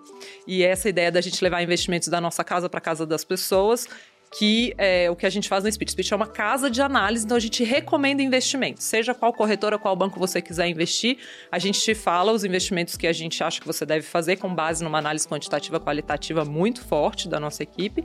E a gente recomenda e te fala onde tem. Então você consegue montar a carteira. Legal. Então eu recomendo vários multimercados, fundos de ações, fundos de crédito, previdência, e eu faço isso na minha vida pessoal. As pessoas falam: dá para ganhar dinheiro de verdade com fundo? Dá. Mas esse mercado tem muita coisa ruim. Você tem que ir, né? Eu, eu gosto de ensinar as pessoas a pescar também. Então eu gosto que com o tempo, assim, se ela um dia me usar e depois de um tempo falar, cara, já consegui, já montei minha carteira, também tá tudo bem para mim. Mas é legal montar direito, né? Assim, você chegar no mercado muito perdido, não tá sabendo o que você tá fazendo. Daí tem que fazer viver de renda, né, Boladeiro? pra poder entender como é que começa esse negócio aí. Perfeito. Então eu recomendo fundos, eu recomendo. A gente tem uma equipe que recomenda ações, tem que recomenda fundos imobiliários, renda fixa, isso é o que a gente faz da nossa vida. Então, quem quiser conhecer-nos. Legal. Para esse relatório de fundos, tem algum desconto aqui pro Opa, pessoal? Vamos inventar um cupom aí que a gente já, o André já 50%. Ó, o André. Mas, mas aí é boludinho 50, pô. Mesmo. Vamos botar boludinho 50, então. Pode ser? Dá Vamos mudar trocar? aí. Oh, André, obrigada. Pô, bacana. então, 50% do, dos nossos produtos fundamentais são nossas séries que recomendam fundos, fundo imobiliário, renda fixa, bolsa, investimentos globais. Como é que é? 50% para a pessoa comprar um?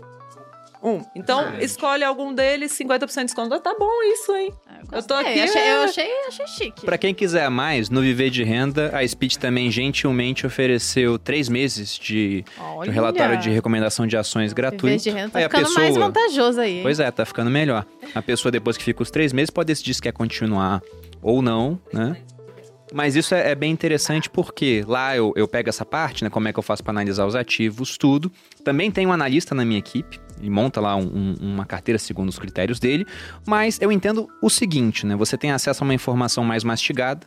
E aí você pega lá, por exemplo, o que está na carteira, pensa se obedece os seus critérios e, e segue ou não. Ensina desde pode seguir, zero, né? É, pode seguir é, a carteira lá da Speech, por exemplo, mas você também vai ter subsídios para decidir se é aquela é sua cabeça ou não. De toda Sim. forma, ter um mapa da mina economiza tempo para muitas pessoas. Mas no Viver de Renda você ensina, tipo, Sim. todas essas siglas que o pessoal não entendeu nada aqui. Não, tudo a gente pega do zero lá. E com suporte, respondendo todas as dúvidas do pessoal. Então, muita gente é iniciante e pergunta: Nossa, será que é para mim? Eu vejo que o Bruno fala as coisas mais complicadas. Às vezes é, gente, porque lá a gente começa desde o início, né? Passando pelo conteúdo básico, intermediário, chegando até uma parte mais avançada. Chegamos até, até de opções lá no curso. Lógico que não é um curso de opções, até porque eu não sou um cara de opções, eu fico fazendo monte de trade, né? Com isso, ou montando estruturas complexas, borboleta, etc. Essas coisas aí, né?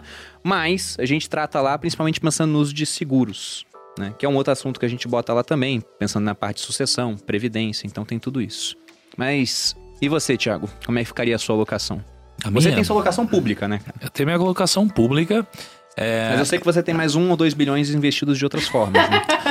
É, não dá pra mostrar tudo lá, né, cara? Não dá pra mostrar tudo lá. É, assim, de uma forma simplificada, eu gosto muito de, do conceito de sobrevivência no mercado. Matematicamente falando, você é premiado pela sobrevivência no mercado. né? Então, se você tem 100 mil reais e perde 50%, você tem 50 mil. Para 50 mil virar 100 mil, você precisa render 100%. Então, quanto mais você perde, mais ele precisa multiplicar para chegar lá. Então, eu, eu me inspiro muito numa história que tem na Bíblia, que é a história de Noé. Né, em que tem um grande dilúvio, ele monta a arca e a arca de Noé, né?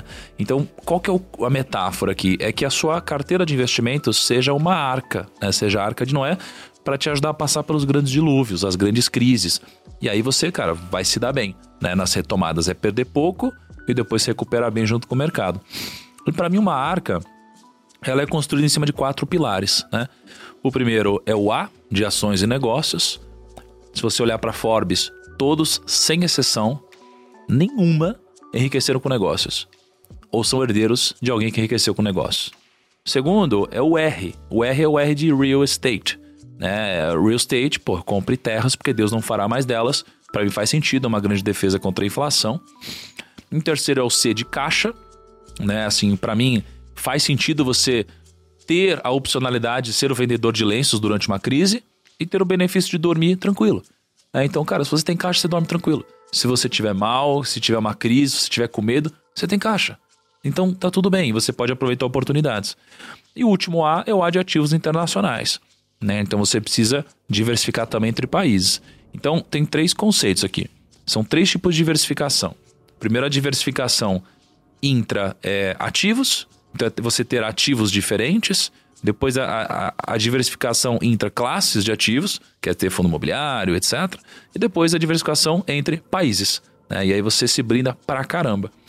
E aqui, você tem duas formas de investir. Uma delas é se você não quiser tomar um segundo da sua vida cuidando de investimentos, que é basicamente você escolhendo quatro ETFs, co- comprar um ETF para ações, um ETF para uma coisa, alguma coisa ligada a CDI, um ETF global, e a outra é você, por exemplo, fazendo um viver de renda, estudando para falar, poxa, então peraí, então eu vou, vou montar minha própria carteira, meu portfólio em ações, meu portfólio em real estate, né? Mas para quem tá entrando agora no mundo e, e nem gosta de investir, para que que o cara vai estudar tanto? Entendeu? É só se ele quiser realmente pô, tomar decisões mais assertivas e ele vai ser premiado por isso. Né? Então ele vai investir mais tempo da vida dele, precisa ter um retorno em cima disso. Né? Então, para mim, é arca e que você sabe que o Perini quer mudar meu método, né? É, eu ia Ah, falar é? que ele já foi disruptado. Ele quer chamar de barca. Bitcoin. Porque ele quer Ah, adicionar Bota um o B do Bitcoin. Bitcoin na É. frente ali. E eu tava com isso na cabeça que eu esqueci de falar. Eu, eu falo pra ter pelo menos 1% em cripto, mano. Mas assim, eu, eu- assim, eu- no último A de ativos internacionais, eu considero. Poderia é, botar lá, né? Não, mas eu já coloco lá. Eu coloco lá Bitcoin, eu coloco ativos exóticos, qualquer outra coisa que você queira colocar que com o tempo possa, possa disruptar o mercado que a gente conhece hoje, entendeu? Não, acho, acho muito interessante isso. É, se for pegar a alocação que eu acho bem bacana, assim, eu gosto sempre de usar aquela ideia do Taleb. Eu sei que a Luciana também gosta, o Thiago também, que ele fala da estratégia Barbell, né?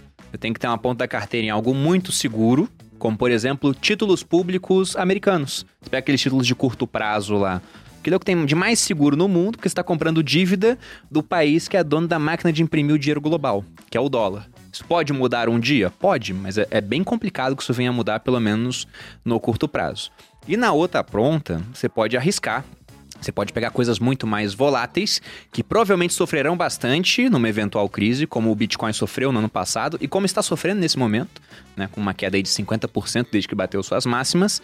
Só que esse negócio, ele vai cair no máximo, como você disse, Luciana, 100% do chão não passa, né? Se o Bitcoin chegar a zero, ninguém vai bater na minha casa lá e falar, não, você tem que é, vender o seu sofá pra, sei lá, arcar com dívidas do Satoshi Nakamoto, que a gente nem sabe quem é. Isso não vai acontecer. Então só cai até 100%. Agora, o quanto que ele pode subir, né? Pensa nas pessoas que compraram esse negócio Meu lá atrás quando é não valia quase nada. tanto. Vamos É. deixar claro. Então isso pode subir muito. Acaba que, quando ele tiver um pequeno percentual nessa classe de ativos muito volátil, aquilo se multiplicar por várias vezes, aquilo te garante uma rentabilidade fora de série, como foi o que aconteceu no nosso caso. Só que eu, eu também concordo com vocês. Eu me considero um onívoro do mercado financeiro. Não dá pra eu falar, nah, não investe nisso. Eu invisto em, em quase todas as opções que a gente tem em termos de classes de ativos, né? Tanto pensando aqui no país quanto lá fora. Porque muita gente fala, ah, não, até acontece isso com com o day trade também, né? O pessoal foca muito nos vencedores e esquece, né? O Taleb fala que o cemitério dos perdedores é silencioso. Então eles falam, para quem investir lá fora, tem o caso aqui, você tem, não sei, o Barsi, por exemplo, ele investe só no Brasil e ficou bilionário. Aí você tem um ou poucos caras que ficaram bilionários investindo só aqui, enquanto um monte de pessoas ficam mais pobres justamente por investir só aqui. Então tem que ter alocação internacional, tem que ter de tudo numa carteira, porque eu acho que se a carteira ela tá toda subindo ou caindo ao mesmo tempo, tem algo errado. Você tem que ter essas correlações assim, de maneira que quando uma parte cai, outra sobe, você faça um rebalanceamento, porque isso garante uma boa rentabilidade no, no longo prazo. Você faz isso com o seu portfólio, você faz isso também. Os gestores dentro dos fundos fazem isso. Então, acho que é, é não tem uma alocação ideal, mas a diversificação está presente na alocação e pensar na pior hipótese possível, né? Tem até o chamado efeito Noé, que ele trata disso. Tá todo mundo fazendo as coisas lá, de repente vem uma grande catástrofe e quem fica vivo?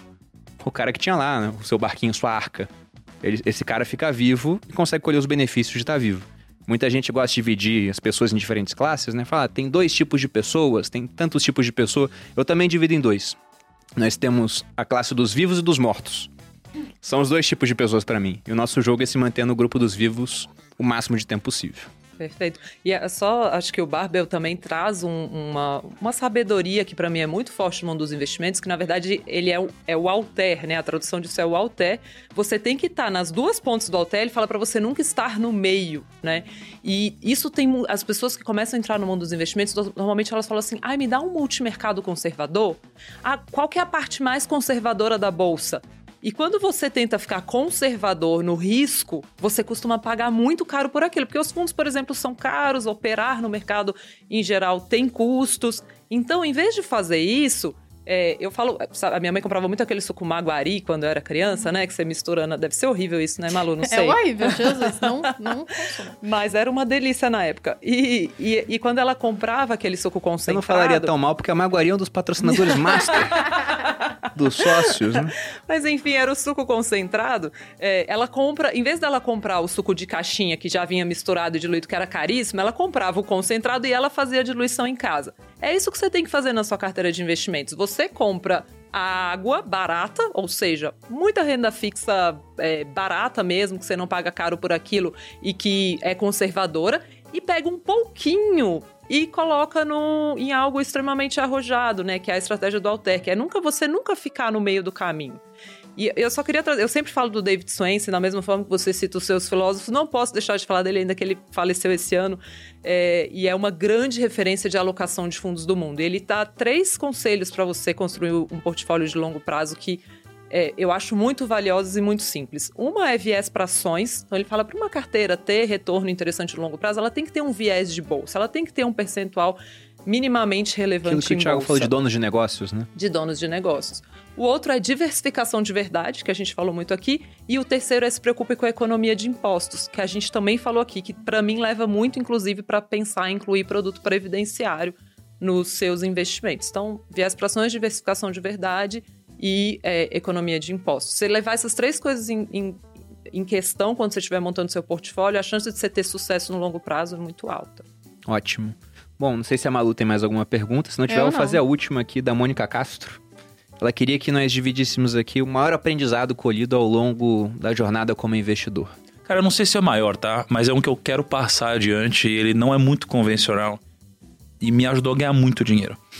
Porque em algum momento do episódio de hoje a gente falou sobre um, você conseguir surfar as grandes ondas, né? Então a gente falou sobre às vezes você acerta, mas quem segurou, por exemplo, Bitcoin desde quando ele tava. Pô, eu comprei Bitcoin a 200 dólares, por exemplo. Quem segurou o Bitcoin desde essa época? Então é muito fácil você comprar por 200, subir para 400 dólares e falar, cara, ganhei 100%. Mas não é óbvio você imaginar que ele pode bater 60 mil dólares, né? E eu comprei, por exemplo, ações de Banco Inter e elas subiram uns 2.300% desde quando eu comprei. Eu tenho ainda, né? E muitas pessoas, pô, quando subiu 100%, as pessoas dobraram o dinheiro delas, elas saíram, entendeu? Aí 200%, 300%, cara, elas saíram. 600. 600%. E eu tô com ela até agora, entendeu? Com mais de 2 mil por cento. O que é uma responsabilidade. eu, eu fiz o certo. Mas continue, Com certeza, não, com certeza. Ai, até, besta, até porque gente. você é o host do podcast, não pode negar isso na edição sacaneia. E aí, cara, uh, Cash 3, a mesma coisa. A gente comprou, pô, subiu 100%, 200%, 300%. cara, eu já tô ganhando 400% e tô ainda com cash 3. Qual que é o ponto? Às vezes eu posso estar completamente errado, isso aqui pode voltar, pode virar pó, a empresa pode quebrar. Mas o ponto é que eu acredito que a criação de riqueza, o crescimento do seu patrimônio, ele não vai vir do, do feijão com arroz. Ele vai vir desses pequenos, grandes movimentos. E se a pessoa não tiver a paciência, a reflexão, o exercício de às vezes você não sair de toda a sua posição, é, ou mesmo você achar que tem que sair, às vezes, pô, não sair de tudo, alguma coisa assim. Cara, se a pessoa não exercitar isso, ela não vai ter grandes rentabilidades lá na frente, né? Então, ela precisa saber do conceito da convexidade, que você fala bastante, eu falo bastante também, mas ela precisa também deixar o tempo trabalhar a favor dela e não contra ela. Então, segurar os investimentos é o aprendizado que eu queria passar para a galera aqui. Meu grande aprendizado foi disciplina mesmo. É, as pessoas associam investir com algo muito sexy, divertido, mas a maior parte do tempo investir é algo monótono. E você saber lidar com essa monotonia de que não, você não vai dar necessariamente o tempo todo a grande tacada, e às vezes você vai dar a grande tacada não porque você foi super arrojado, mas porque você foi disciplinado. É, para mim, especialmente essa última crise ensinou muito sobre a disciplina de você focar no longo prazo e agir até um pouco contra o seu estômago no momento de maior estresse, porque você definiu um percentual para você estar investido girar, operar rápido, é bom para vendedor de curso e é bom para corretora que ganha muito dinheiro em cima de giro. Na verdade, você não precisa fazer isso. Os grandes investidores com os quais eu já tive contato na minha vida, que mais fizeram dinheiro com investimentos, têm como filosofia a disciplina, a tranquilidade no momento do estresse, o remar contra a maré. Isso não tem nada a ver com comprar e vender correndo, isso não tem nada a ver com achar o melhor momento de comprar bolsa, o melhor momento de comprar cripto. Isso tem a ver com ter disciplina, definir um percentual, definir um plano e seguir. É muito menos sexy do que parece, porém é o que vai te ajudar a construir patrimônio no longo prazo. Esse foi um dos problemas pelos quais eu não gostei da série Billions. Cara, Sabe, o, o, tanto de coisa que aconteceu, ele falei, mano, é tão chato lá em casa, não é? não é parecido com a série, né? É verdade. Ela é maravilhosa, vamos dizer, mas eu concordo, assim, tem muita coisa ali que é, que tem a ver com essa adrenalina. Na verdade, eles estão fazendo front running, eles estão fazendo um monte de coisa errada ali, né? É, mas a gente tem hoje um mundo que incentiva as pessoas a, a, fazer o trading, né? Muito forte. Tem gente que vende isso e ganha muito dinheiro com isso.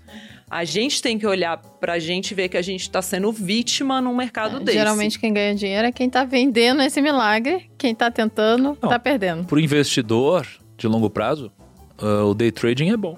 Porque ele dá liquidez ao mercado, né? Cara, pensa que na média todos os investidores ganham a mesma coisa, né?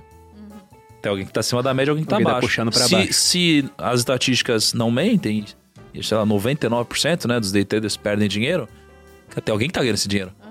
E talvez não seja esse outro 1%, talvez seja o investidor paciente que está é, comendo ali, entendeu? Eu, eu acho até engraçado. E eu vou querer saber a sua experiência também, Bolinha, como investidora. Mas como a percepção das pessoas muda quando a gente fala do day trade. Porque eu dei esse exemplo várias vezes já. Se eu pegar 100 mil pessoas e der para elas uma certa bebida, por exemplo, e aí 95% dessas pessoas tiverem problemas, né, passarem mal, eventualmente morrerem, e 5% ficar bem, né? Gostar daquilo. Qualquer observador de fora vai olhar para essa bebida e falar: caramba, é melhor não beber desse negócio, né? Afinal de contas, a maior parte das pessoas, grande parte, quase totalidade, passou mal, chegou a morrer com isso. Agora, quando a gente pega day trade e mostra no mercado financeiro, e só 5% tem sucesso e 95% quebra, né? O pessoal olha e fala: ó. Oh, 5% teve sucesso. Então quer dizer que, que é uma boa. E aí o pessoal usa como defesa ainda fala: nossa, Bruno, esse exemplo do 95% serve para tudo, até para os negócios digitais que você considera tão bons. Só que olha a diferença, né? No day trade, quando dá certo, às vezes, o cara não fica rico. Ele ganha um dinheirinho por dia.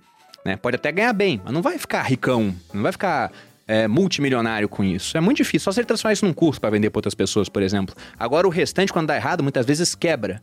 E no marketing digital, feio. por exemplo, em negócios digitais, o cara, quando dá certo, ele pode ficar muito rico. Pode pensar em equity.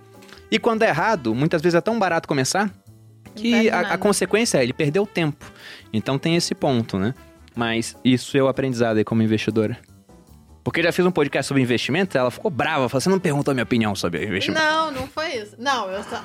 Foi um toque, você vê como ele Ah. adora, né? Você- Eu falei, não, você perguntou pra todo mundo e eu fiquei lá, viajando, não falei pra nada. Não, não tenho nada pra falar hoje. Oh, Não? Já falei A bastante. Malu é das minhas, ela gosta de delegar. Ela Eu delega, gosto de... né? Não, é, eu ia falar isso, né? Eu sempre digo isso pra você. Eu acho que você tem que aprender um pouco sobre aquilo. Eu sei um pouco sobre investimento. Bruno, inclusive, que investe meu dinheiro, todo mundo pergunta isso, né? Malu, você investe seu próprio dinheiro? Não, porque eu não preciso, não faz sentido. Eu tenho alguém que sabe muito mais do que eu lá em casa, que tem os interesses totalmente alinhados com os meus. Por que eu vou ficar gastando o meu tempo com isso, sendo que eu não sou uma especialista, né? Da mesma forma que eu invisto do meu marido. Exatamente, porque você sabe mais. E bem, ele tá dizendo. E bem. então eu acho que, que assim, você tem que aprender um pouco, né? Eu, eu digo isso sobre tudo na vida. Você tem que saber um pouco sobre aquilo ni- você não entrar em, em rascada. Mas algumas coisas você vai ter que delegar, né? Então, às vezes não faz sentido você estudar tanto sobre investimento se aquilo é tão penoso pra você e se vai te custar muito mais tempo pra você entender como a burocracia, o negócio todo funciona. Então, para algumas pessoas, o processo vai ser delegar. Agora, você vai delegar como? Delegar assim, como se vai lá no gerente do banco, que a gente sabe que só faz cagada com o seu dinheiro, que ele tá querendo ganhar muitas vezes. Não querendo, mas que ele tem que ganhar, né? Muitas vezes em cima de você. E aí você tem que entender um pouco daquilo. Então, por isso que eu acredito que a gente tem que estudar, sim, tem que entender um pouco de como funciona toda a lógica do mercado, né? E também entender um pouquinho das coisas para você também saber qual é o seu perfil de investimento e não ficar, né, viajando. O, meu aprendizado no final das contas é o seguinte, que pra mim, o mercado financeiro, ele tem duas finalidades pensando como investidor. É preservação e aumento do patrimônio. Nessa ordem, muitas vezes inverter a ordem pode ser perigoso. O cara, ele pensa em ganhar muito, e a gente viu isso durante a crise, teve gente que devolveu em coisa de um mês o que tinha feito ao longo de três anos. E teve gente que devolveu tudo e que não vai voltar tão cedo, pô. Teve gente que perdeu 80% do patrimônio na queda da bolsa, porque tava alavancado. Se o cara perde 80%, ele tinha 100 mil, cai para 20, pros 20 voltarem a ser 100, tem que subir 400%. A bolsa não subiu isso, se a gente for pegar desde o início do ciclo de subida, lá em 2015 com a Dilma, até agora. Então é muito complicado, por isso pense sempre em preservação e aumento do patrimônio. Essa, para mim, é, é a finalidade do mercado financeiro. E a questão de que investir em conhecimento rende sempre os melhores juros. Porque, na minha opinião, o pessoal separa muitas coisas, né? Eu sou investidor, eu sou empresário. Desde que eu virei investidor, eu tive mais subsídios para ser um melhor empresário. Quando eu virei empresário, eu entendi coisas que eu não entendia na bolsa, né? Como, por exemplo, o grande valor das empresas conseguem escalar no digital. E essa experiência como empresário me fez o melhor investidor. E eu deixo o convite para aqueles que quiserem aprender comigo sobre isso, da inscrição na turma do Viver de Renda, na segunda-feira agora, dia 5 de julho. Mas, gente, gostaria de agradecer muito a presença de vocês. Muito obrigada. E que vocês Desculpa aí, deixassem. Pelo olho. e que vocês deixassem o, o contato de vocês das redes sociais para quem quiser seguir e aprender mais. Bom, vocês me encontram no arroba Seabra Luciana. Lá falo bastante sobre investimentos, não só sobre fundos, mas sobre fundos para quem quer montar uma carteirinha, delegar, falo bastante. Então, espero vocês lá. Quero agradecer imensamente, vocês são ainda mais simpáticos ao vivo. Muito feliz de estar aqui com vocês, muito honrada. Obrigada. A gente que agradece. Pô, eu também fico honrado de estar com você, Luciana. Fico muito Ai, feliz. É... Enfim, Você Também é uma honra pra mim estar com eu você. já conhecia há muito tempo. Mas não é sempre uma honra. é... Tá puta. Acho que depois eu tenho que mandar um presente lá, um Não, recebidos. pra- Mas não vai nem, vai Vai nem ser ver, né? caro, né? Vai ser caro, Tem que né? ser caro aí. vinho, né? Difícil. E vocês me encontram no Thiago.negro, no Instagram. Em qualquer lugar. Só me procurar por lá. Você, Boludinha? E é, Primo Cash também, ele tá logo É. atrás da gente, mas é, tamo legal brigando também. lá, tamo lutando. torcendo pra gente conseguir. Eu, vocês podem encontrar no arroba Maluperini no Instagram ou no canal dos sócios. É, toda quinta-feira, eu sempre erro isso. Toda quinta-feira, meio-dia, tem, tem episódio novo, né? A gente tá sempre interagindo lá com o pessoal na estreia. E às seis da manhã? Seis. Seis da manhã é, sai o podcast em todas as plataformas de áudio. Vocês podem já começar o dia fazendo cardio do dia, ouvindo a gente, dando risada e etc. Bom, vocês podem me encontrar em Bruno Perini no Instagram. Ou Bruno Perini, canal Você Mais Rico no YouTube. Temos vídeos todas as segundas e quartas. E aqui no. Pra quem tá vendo pelo YouTube, no YouTube dos sócios, na quinta-feira, meio-dia, quando sai o vídeo. E se inscrevam no canal. A gente acredita que o canal dos sócios no YouTube vai passar até o final do ano o canal do Bruno Perini Você é Mais Rico. Embora a gente esteja crescendo nos dois. Porque aqui o crescimento tá muito grande. Talvez aí por conta canal. da simpatia de Boludinha, né, Boludinha? É, quando ele deixa eu falar, né? Que vocês viram. Mas, Mentira, mas é zoando. isso, gente. Quero agradecer a presença de todos vocês, novamente aos convidados. Muito obrigado. Espero que tenham gostado. Uma ótima semana e até a próxima.